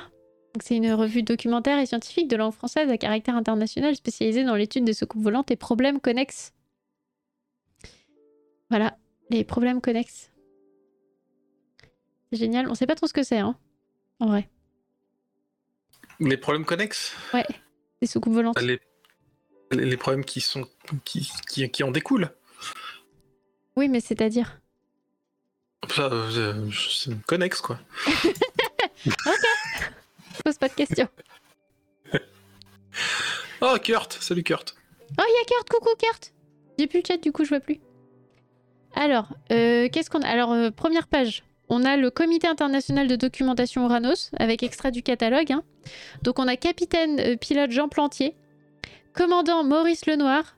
On, on prend... Enfin, franchement, ça, ça sonne le pseudo. Eugène Farnier, Charles, Charles Garot, Jimmy Guilleux, avec petite promo pour les soucoupes euh, volantes viennent d'un autre monde et blackout sur les soucoupes volantes. Putain, préface de Jean Cocteau, ouais. Avec préface de Jean Cocteau de l'Académie française. Hein? Mine Ouais. de rien. Et ouais, On et peut se euh, de sa gueule, mais c'est pas tout le monde qui a une préface de Jean Cocteau, hein. mais je parce que le Xavier quand il m'a prêté euh, les soucoupes volantes viennent d'un autre monde, il, il savait qu'il y en avait un des deux qui était euh, préfacé par Jean Cocteau et il pensait que c'était celui-là et non c'est l'autre. Mais c'est euh, c'est incroyable. C'est incroyable. Alors attends, c'est quoi le, le sommaire? Trois objets non identifiés atterrissent en France. 20 Palalda, Beaucourt, avril-mai 1957. Enquête Uranus. Attention, ça promet du un peu du suspense là. Les mesures magnétiques. Rapport de Jean Chambera, ingénieur. Les études soviétiques de la planète Mars. Ça, c'est important. Espace, gravitation et vie. Commandant Maurice Lenoir. Nouvelles internationales, bulletin intérieur, Uranus, bibliographie. Alors, il y a des petits schémas pour nous expliquer ce qui s'est passé, précisément, bien sûr, parce qu'il faut qu'on sache ce qui s'est passé. Des petites photos. C'est important. Ah bah oui, regarde, il y a Jimmy là. Il est où Jimmy? C'est pas lui là? Non, c'est là, lui. Lui, il y a Jimmy là. Avec Mamie. On reconnaît, hein. Ah bah oui. Jimmy et Mamie. Alors, recueil... recueil de témoignages. Moi, je veux savoir, c'est quoi les trucs soviétiques sur la planète Mars? J'ai pas, j'ai pas, euh, j'ai pas noté la page. Ah là là, j'ai pas noté la page. Attends. 59. Je pourrais... Ah mais 59. Ah oui, c'est ça. Les résultats des observations effectuées par les astronomes soviétiques lors de la grande opposition, entre guillemets, on sait pas trop ce que c'est, de Mars. C'est ça qui est pratique, c'est tu fais référence à des trucs, euh, que tu sais pas si ça existe ou pas, t'en fous. C'est ça. Alors, août-septembre 56 ont été discutés fin 56 à l'Institut PK Je- Sternberg de Moscou. Le compte-rendu de cette importante réunion apparu dans la revue russe Priroda, un truc comme ça sans doute, il en ressort essentiellement que Mars se prête beaucoup mieux à la vie qu'on ne le croyait jusqu'ici. Ah bah merde Alors ça, C'était Elon Musk quand il était jeune qui a commandé ça. Ah bah c'est ça. C'est incroyable. Le professeur Lebedensky, Lebedensky de l'université de Moscou a notamment mis en évidence le fait que l'eau y était assez abondante. Des mers dont la coloration rouge serait due à des algues sont en effet observées à la surface de Mars. Eh, mine, Cependant, de, mine de rien, mine de rien, on, on rigole depuis le début, mais eh, 1958, euh, de l'eau sur Mars, euh, bah, c'était ah, dans l'air hein. on, est, on est sur un vrai sujet, hein. Mais attends, il y a eu des articles dans le New York Times et tout ça avec le fait qu'il y ait de l'eau sur Mars. hein. Tu sais que les canaux c'était euh, c'était des rivières ou alors que les ombres c'était des constructions martiennes et tout. C'est un vrai truc, hein. Documenté dans le New York Times, alors tu crois? Ah, merci Calimériane qui nous explique ce que c'est la grande opposition. Ah, c'est quoi? Euh, c'est un alignement Soleil-Terre-Mars euh, au moment d'une. euh, d'une. d'une- Enfin, en gros, c'est un, c'est c'est un alignement des planètes, basiquement. Ok. Tous les 2-3 ans, la Terre est entre le Soleil et Mars. Ok. Google mon pote, ouais. Mécano, les canaux Beaucoup de temps. Alors attendez, qu'est-ce qu'on a? Cependant, la vapeur d'eau n'y est pas décelable à l'examen spectroscopique direct pour des raisons d'équipement d'équilibre radiatif mais les données recueillies permettent d'estimer que les nuages brillants flottant sur Mars en 56 n'étaient pas sensiblement différents des nuages terrestres. Les photographies exceptionnelles détaillées, exceptionnellement détaillées obtenues par les professeurs Kozerev et Kalignac, filtres colorés infrarouges et télescopes électroniques révèlent que les calottes polaires sont en réalité des nuages de particules en suspension dans l'atmosphère martienne. S'il existe des vallées encaissées dans ces régions, ces couches nuageuses, nuageuses peuvent y permettre, peuvent y permettre une relative accumulation de chaleur favorisant une forme de vie analogue à celle que nous connaissons sur Terre. Ah bah merde Ah bah tu vois, je suis un peu fru parce que... Parce que là, il raconte pas de la merde. Bah disons que... euh, bon... Ça... ça- C'est suffisamment, euh, Oui, c'est suffisamment concis pour pas prendre trop de risques non plus, quoi. C'est ça. On sait pas trop, mais du coup, on va pas trop en dire. Soutenez nos actions. Ah, attends. Le but du CIE Uranus est de rassembler et de vérifier les informations permettant de résoudre le problème des objets volants non identifiés OVNI pour les intimes. Cette tâche considérable nécessite l'examen minutieux de milliers de documents et la poursuite d'enquêtes approfondies auprès de nombreux témoins oculaires. Les éléments d'information ainsi recueillis en cinq années d'efforts ininterrompus nous ont mis en présence de faits authentiques ça, c'est le mot. Ça, c'est le mot important. Ouais, authentique, c'est oui, c'est c'est le mot-clé, toujours. Ah là là, ça, nichon, je vais à boire. Dont l'utilisation exige la mise en œuvre de moyens d'investigation plus perfectionnés et coûteux, particulièrement matériel optique, photographie, détecteur, enregistreur et autres, analyse de matériaux, examen physique, chimique, spectroscopie, ultraviolet, magnétisme, radioactivité, etc. Transport immédiat et enquête sur les lieux d'observation et notamment d'atterrissage, liaison téléphonique et télégraphique, etc. Alors moi j'ai deux propositions. Les gars, vous pouvez faire soit une demande de subvention à l'Union Européenne, soit faire un crowdfunding. Je pense peut-être même les deux. Enfin, même- déconne pas, hein. je pense qu'un un crowdfunding euh, aujourd'hui, ça serait pas euh, complètement, euh, complètement absurde. hein. Un, un- bah. un service de, un- je pense un service de, de- comment dire, de, de vérification d'UFO. euh, on a trouvé un site où on sait qu'il y a des UFO, enfin des ovnis qui atterrissent régulièrement. Filez-nous du pognon euh, avec les contreparties, etc. Non, mais c'était, c'est juste une question d'époque. Hein. Bah oui. Oui, parce que là, envoyer une souscription à Uranus, euh, c'est un peu le même délire, tu vois. Bah, c'est ça. Julien, imaginez si plein de gens auraient souscrit, je suis sûr qu'il y aurait une vague d'observation d'enquête aux Bahamas. Bah oui, oui, oui. Tu m'étonnes. Oh, faut vraiment qu'on aille au Baléares. euh, Il paraît qu'il y a vraiment plein de trucs là-bas. euh. Vite, vite, vite, vite, la crème solaire, la crème solaire. les radiations, les radiations. Ah, les ultraviolets. Ah, en dessous, il y, a la, il y a la couverture du blackout sur les Ouais. soucoupes volantes. Un document capital, c'est marqué. C'est capital. Non, mais ce qui me flingue le plus en vrai, c'est le bonne chance à votre courage. Trois petits points signé Jean Cocteau. C'est exceptionnel. Mais Jean Cocteau, il était, euh, il était dans le délire Attends. Bah, faut croire, ouais. On en apprend tous les jours. Hein. Jean Cocteau, tu sais, je vais, je vais taper Jean Cocteau Alien dans Internet. Jean Cocteau, euh, OVNI. Peut-être, je... Peut-être... Allez. Que Jean Cocteau, il a vu? Jean Cocteau, ufologue. Quoi? Quoi? Attends. Ah, non seulement on rigole, mais on apprend des choses. Ah oui, hein, on se moque, on se moque, et puis après, en fait, on sait pas, hein. ah non, mais attends, mais pour la vraie? Attends C'est fou, ça Ufologie, marche scientifique, controverse, 20e siècle. Jean Cocteau. ça se trouve, c'est un autre Jean Cocteau. Je sais pas. Euh, Attends, en 89, les éditions Gallimard publient le troisième tome du journal de Jean Cocteau, Le passé défini. La plupart des auteurs de recensions parus dans la presse, blablabla, s'étonnent alors de découvrir que Cocteau s'intéressait aux soucoupes volantes. Michel Cressol écrit dans Libération pour Cocteau 54 restera l'année des soucoupes, sa passion. En effet, le poète consacre. Incroyable. Mais oui De très nombreuses pages de journal personnel à ce sujet. Dans le journal, je ne m'intéresse plus qu'à ce qui concerne les soucoupes. Mais c'est fou ça Attends. En cet automne 54, il est beaucoup question de soucoupes volantes. Depuis la fin, depuis la fin où le nombre d'observations a augmenté rapidement, le 10 septembre, un martien, entre guillemets, embrasse un paysan à Mourieras, dans le nord de la Corrèze. Non mais... Ça, c'était Chirac enfant. On se détend. Pendant qu'au même Il moment... aurait déclaré c'est beau, mais c'est loin. C'est ça Bon baiser de Corrèze. Non mais... Attends, euh, gna gna gna, deux petits hommes habillés comme des scaphandriers. Ah non, mais alors l'automne, c'est Halloween. hein. Immobilise un homme à Caroul, Carouble, près de la frontière belge. Au mois d'octobre, les observations sont si nombreuses que les quotidiens régionaux impriment au moins un article sur les soucoupes chaque jour et souvent plusieurs. Non mais.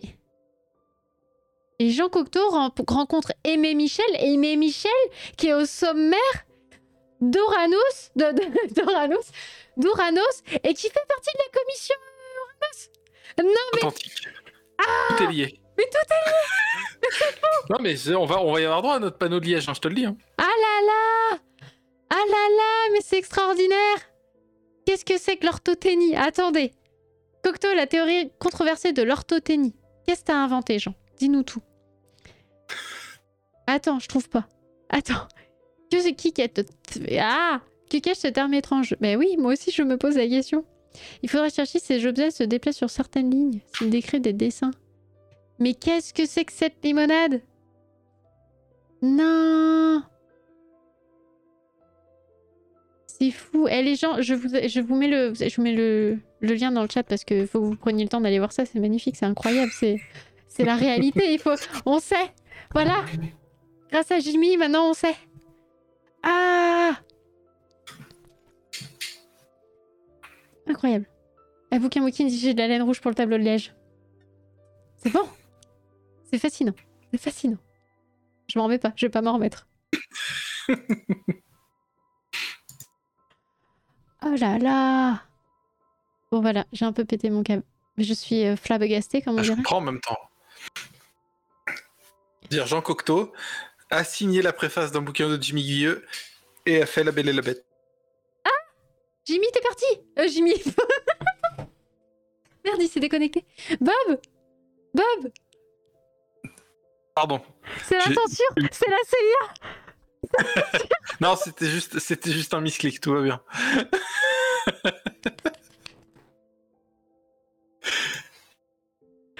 Non Ouais, En fait, c'était une, c'était un changement de chapitre euh, guillosien. Tu vois, au milieu de ta phrase. Hop c'est là, exactement ça. Ah là là. Ah, mais c'est incroyable. C'est incroyable. Non, mais la fin de vie, c'est comme quoi, c'est une vraie question. Hein. Eh Non, mais vous savez quoi? Je vais le citer ça. Je vais citer ça dans ma thèse. Je vous promets. Je cite ça dans ma thèse. Juré craché.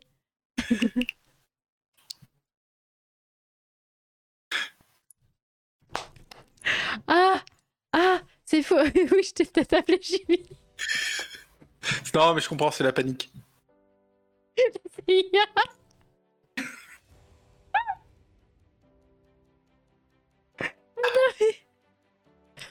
non, mais c'est fou. C'est incroyable. Bah, on vient pour raconter des bêtises et on découvre des trucs. C'est- formidable quand même. C'était pas prévu, mais ça c'est grâce à Uranus. La vérité est là. Elle est pas ailleurs, elle est dans Uranus. C'est quand même impressionnant. C'est beau la numérisation des archives comme ça. hein. On Ah là trouve des trucs. Hein. Ah oui, d'ailleurs, d'ailleurs, euh, tous les gens. Euh, les, numéros d'Uranus sont tous euh, numérisés sur archive.org. Donc, si vous voulez aller sur archive.org et voir ce truc-là. Et c'est dans une collection qui s'appelle euh, UFO Newsletter et je sais pas trop quoi là. Et en fait, y a, alors, il y a tous les Uranus. Et il y a aussi plein d'autres magazines comme ça en langue étrangère sur euh, l'apparition des extraterrestres. Donc, euh, si vous avez du temps à perdre euh, ou un peu de curiosité chelou ou juste le plaisir des extraterrestres, vous pouvez aller sur archive.org. Euh, et, et voir ça. Et ouais, bonne chance à votre courage, quoi. Wesh. Ah, ça devient une nouvelle devise de. Bonne chance à votre courage, j'aime beaucoup, hein, j'avoue. euh. Parce que tu vois, sous les extraterrestres, les pavés, c'est un peu trop 68 arts. euh, du coup, bonne chance à votre courage, tu vois. Ah oui, non mais ouais, ouais, ouais. Je, je- je- on, on va se le garder de côté celui-là. hein. Je pense que. Non, puis dire qu'on cite du Jean Cocteau quand on le dit, c'est quand même la classe, tu vois. Avec un petit symbole, tu sais. Mais Voilà, oui, on se retrouve avec des mélanges. En fait, c'est la traduction de Live Long and Prosper, tu vois. Salut Ah, je me suis fait mal. C'est karma, fallait pas se moquer de Jean Cocteau. Oui, je me suis abîmé un doigt. Tant pis. Je peux plus tourner les pages. Sous les extraterrestres. sous les étoiles, les extraterrestres. Mais ouais. Et sous les pavés, les extraterrestres. Oui, sous, euh, sous les extraterrestres, les pavés, plutôt c'est mieux dans ce sens-là. C'est une phrase de Bernard Blanc, de la, la grande période de la SF politique en France, euh, de ce petit courant qui a duré pas trop longtemps euh, avec les éditions Kesselring avec euh, Yves Frémion. Et c'est euh, c'est une phrase de Bernard Blanc. Voilà. Ou d'Yves Frémion. Non, La Blanc. SF a été politique en France à un moment. Ah ouais, bah euh, 77-78. Que pendant un an, quoi, pas plus longtemps. Ouais, bah ouais. bah en fait, euh, en fait, alors, alors, c'est, ils étaient jeunes et innocents et ils étaient euh, très revendicatifs. Euh, ils étaient contre le nucléaire, euh, contre l'armée. euh, Bernard Blanc surtout parce qu'il il habitait à côté d'un terrain militaire. Et, et en fait, on leur a reproché de pas très bien écrire et de faire des manifestes plutôt que de faire de la fiction. C'est marrant, ça me dit rien, ça. Ça, m'évoque rien du tout, c'est fou, hein. Mais après, euh, pour avoir lu du Bernard Blanc, euh, un peu quand même. C'est un peu Oui, très. non, mais- c'est, pas. c'est- c'est- Oui, non, mais je, je- je fais du mauvais esprit parce que c'est une cible facile. C'est euh, mais- donc euh, en fait, comment dire le ce que, ce que j'aurais à en dire, c'est que c'est comment dire. Je, je pense que toute littérature est par essence politique, qu'on le veuille ou non. euh, de toute De toute façon, oui. On vit dans la une question c'est plus un voilà, la question c'est plus un degré de, de subtilité dans, le, dans la revendication et de et de conscience de soi dans, dans ce qu'on dans ce qu'on écrit. Là, ça. typiquement, Jimmy n'était pas du tout subtil. Non. Si on, si on rebondit sur Jimmy, tu vois, il écrivait de la- clairement de la SF politique, très politique, puisque, je veux dire, c'était... euh, enfin, les Chevaliers de Lumière, c'était un pamphlet, hein, clairement. euh, il y a littéralement un manifeste dans un des, dans un des bouquins. Ah ouais. Euh, si je dis pas de bêtises, c'est à la fin du deuxième. Tu as littéralement le manifeste des Chevaliers de Lumière qui explique point par point quelles sont leurs revendications, leurs buts et leurs méthodes. Et c'est absolument terrifiant. Euh, attends, je vais essayer de voir si je peux pas retrouver. euh, Je crois que je l'avais résumé de façon très cavalière euh, dans mon live tweet, mais je vais voir si je peux pas le retrouver. Oh, t'as fait ça, Bob. T'as été très cavalier. Pour les chevaliers de Ouais, lumière. je pense. Pardon. Désolée. J'applaudis dès demain. Enfin, je le fais dès aujourd'hui, mais dès demain. Voilà. Avec les deux mains. Euh, alors, je vais, je vais parier sur, les, sur le pacte de Canlor. Et je vais devoir scroller quelques, quelques secondes parce que, mine de rien, est-ce que j'en écris des conneries pendant mes live tweets? Non. Alors. Parce que c'est long, hein. C'est marrant, je, je lisais un, un, un thread euh, hier qui, qui expliquait qu'il y avait une limite au nombre de tweets qui pouvaient être faits d'affilée. Moi, j'ai jamais eu ce problème. Ah Ouais? Peut-être parce que tu les fais pas d'un coup et que tu les enregistres, je sais pas. Je, je ne saurais dire. Je ne saurais dire. Ah, putain, c'est vrai que je, je là, en, en, rescrollant, je, je me rappelle que les Chevaliers de Lumière se font surnommer les Rambo du cosmos. c'est même pas une blague, c'est vraiment premier degré, ils se font surnommer les Rambo du cosmos. Mais par qui? Euh, par les journalistes et les gens et euh, les gens qui les gens qui sont fans d'eux en fait. Par les gens Cocteau. c'est ça. Alors euh, putain c'est vrai non mais je, je me rappelle de trucs.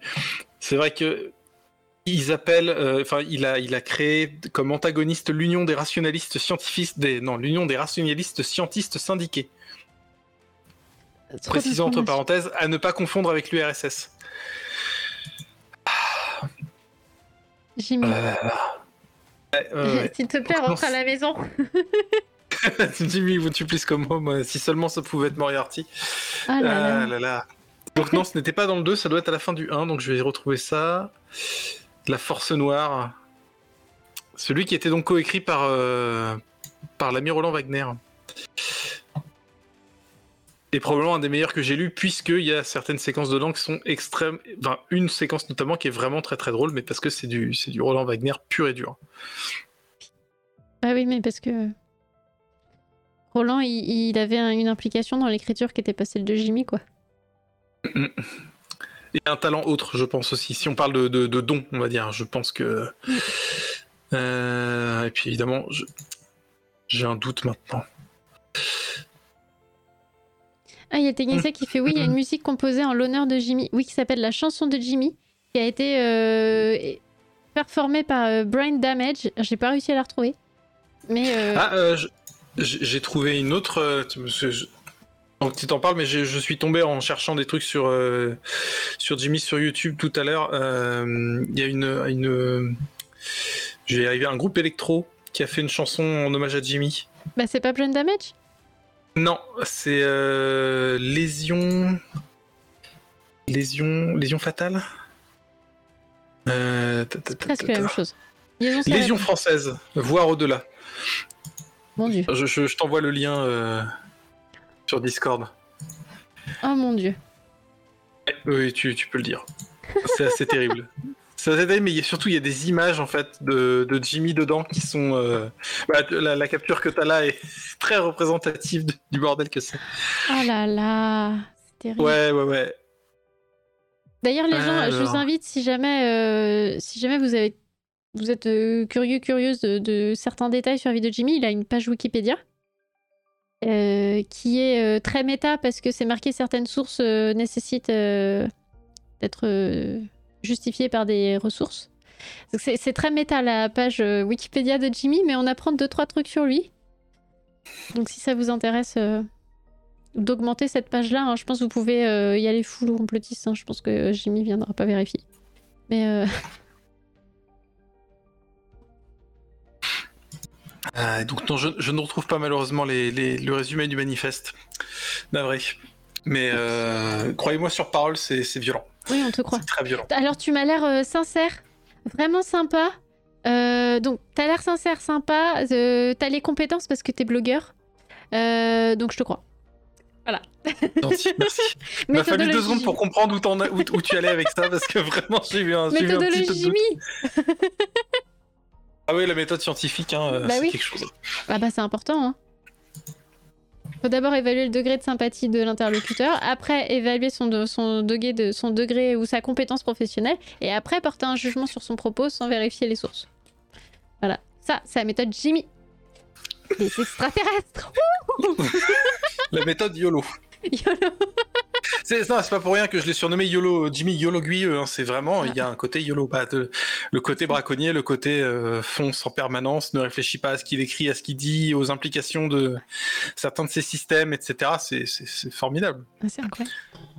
Ouais, Mais c'est, ça fait partie des choses qui me, me, me- arrivent à me surprendre à chaque fois. C'est-à-dire qu'il a des, bah, un- c'est ce que certains appellent le syndrome Flubber. Où en fait, dans, dans Flubber, le film Flubber, Le petit le truc. personnage euh, principal, euh, le, le- ouais, le slime vert avec Ouais. Robin Williams. euh, le, le- le personnage, en fait, et on explique que c'est un inventeur raté, qu'il fait plein de trucs et qu'il n'y a rien qui marche. Le mec a un robot IA assistant, enfin un robot assistant IA. Il développe des sentiments. C'est-à-dire que c'est typique de ce genre de truc où on, lui met un robot assistant IA parce que c'est rigolo pour l'histoire, mais on se rend pas compte de la. Bah voilà, elle est là ton invention, t'es un putain de génie, mec. T'as créé un, robot IA qui vole et qui a des émotions. Voilà. Et Jimmy, il y a un peu ça en fait, c'est qu'il va balancer des concepts sans se rendre compte de, des implications que ça peut avoir, quoi. Et c'est phénoménal, quoi. C'est, euh, on a des, euh, on a littéralement, enfin genre dans les Chevaliers de Lumière, on a littéralement les Chevaliers de Lumière qui chapotent, euh, enfin qu'on fait les fédérations intergalactiques, qui sont capables de manipuler le temps et l'espace, euh, de prendre le contrôle des gens, de faire des choses à distance, euh, dans la, la télépathie, etc. Mais, euh, mais ils ont besoin d'agents humains pour euh, mener à bien leur mission et, euh, et- et combattre les vilains.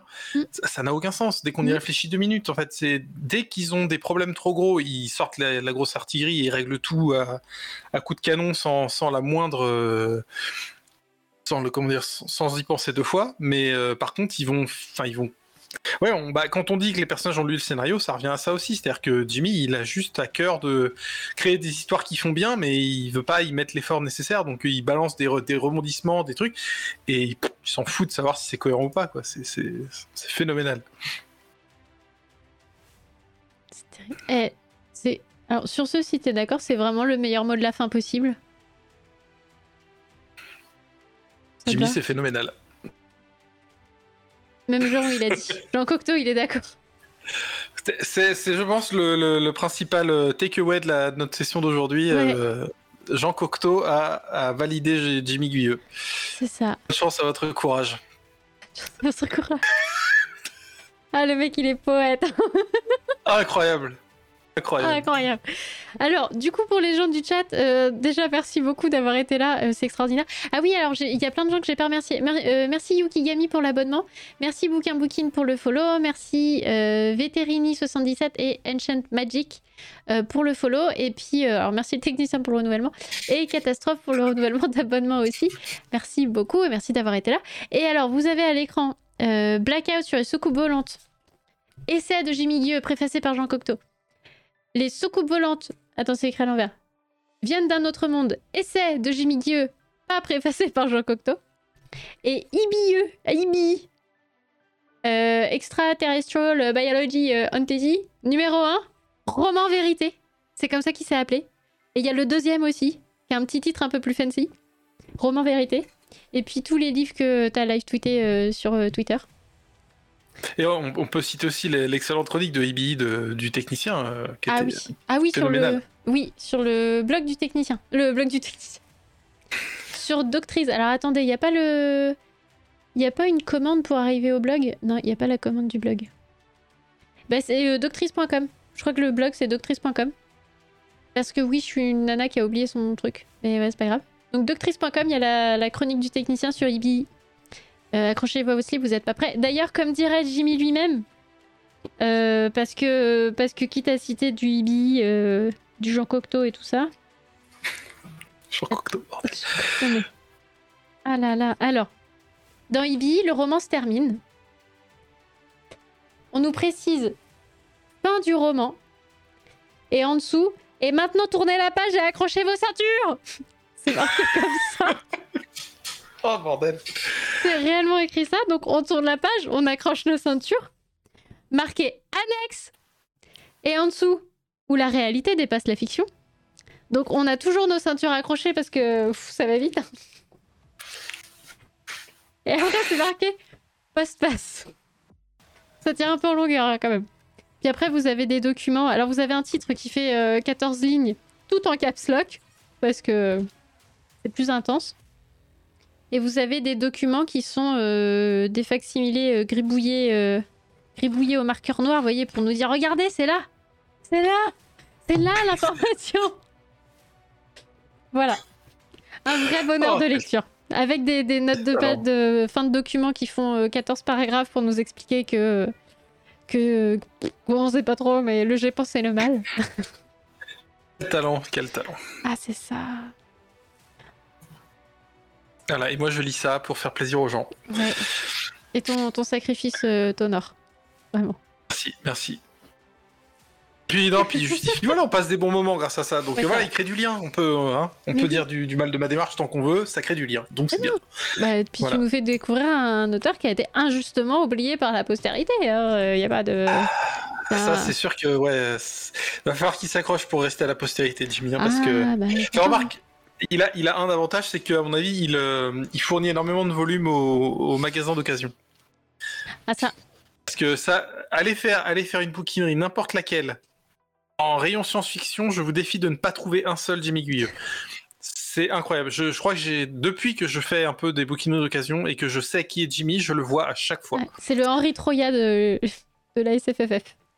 J'ai pas la ref, mais je te fais confiance. Ah là là, mais Henri Troya, c'est pareil. Alors Henri Troya, c'est le mec qui a dû écrire des kilomètres et des kilomètres de bouquins parce que j'ai pas fait une seule, euh, une seule braderie du livre, une seule, euh, un seul bouquiniste ou quoi que ce soit, sans trouver des caisses entières d'Henri Troya. Ouais. C'est- de la fiction réaliste à deux balles. euh, et ah merci, merci Julien Morgan pour ton abonnement. Et c'est vraiment genre Henri Troya, c'est un peu, c'est un peu la blague. Moi j'en peux plus. Dans n'importe quelle boîte à livres, dans n'importe quel patelin, t'as du Henri Troya, tu vois. Donc Jimmy, c'est le Henri Troya de, de l'imaginaire. C'est voilà, le mec qui prend de la place. Bah écoute, j'ai appris. Je, je- peut-être que j'en, euh, peut-être que j'en live tout un jour. Je sens pas obligé. pas. Oui, enfin, on m'a dit la même chose pour Jimmy Guyeux. Regarde où j'en suis maintenant. Donc, euh, hein.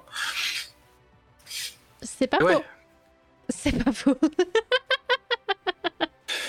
Encore, ce qui est bien, c'est que je me suis retenu de, je, je me suis retenu de tweeter Alexandre Jardin. Ça, c'était, euh, Difficile. ça reste un de mes plus gros traumatismes littéraires. Tu vois, la preuve, je, je peux pas m'empêcher d'en parler.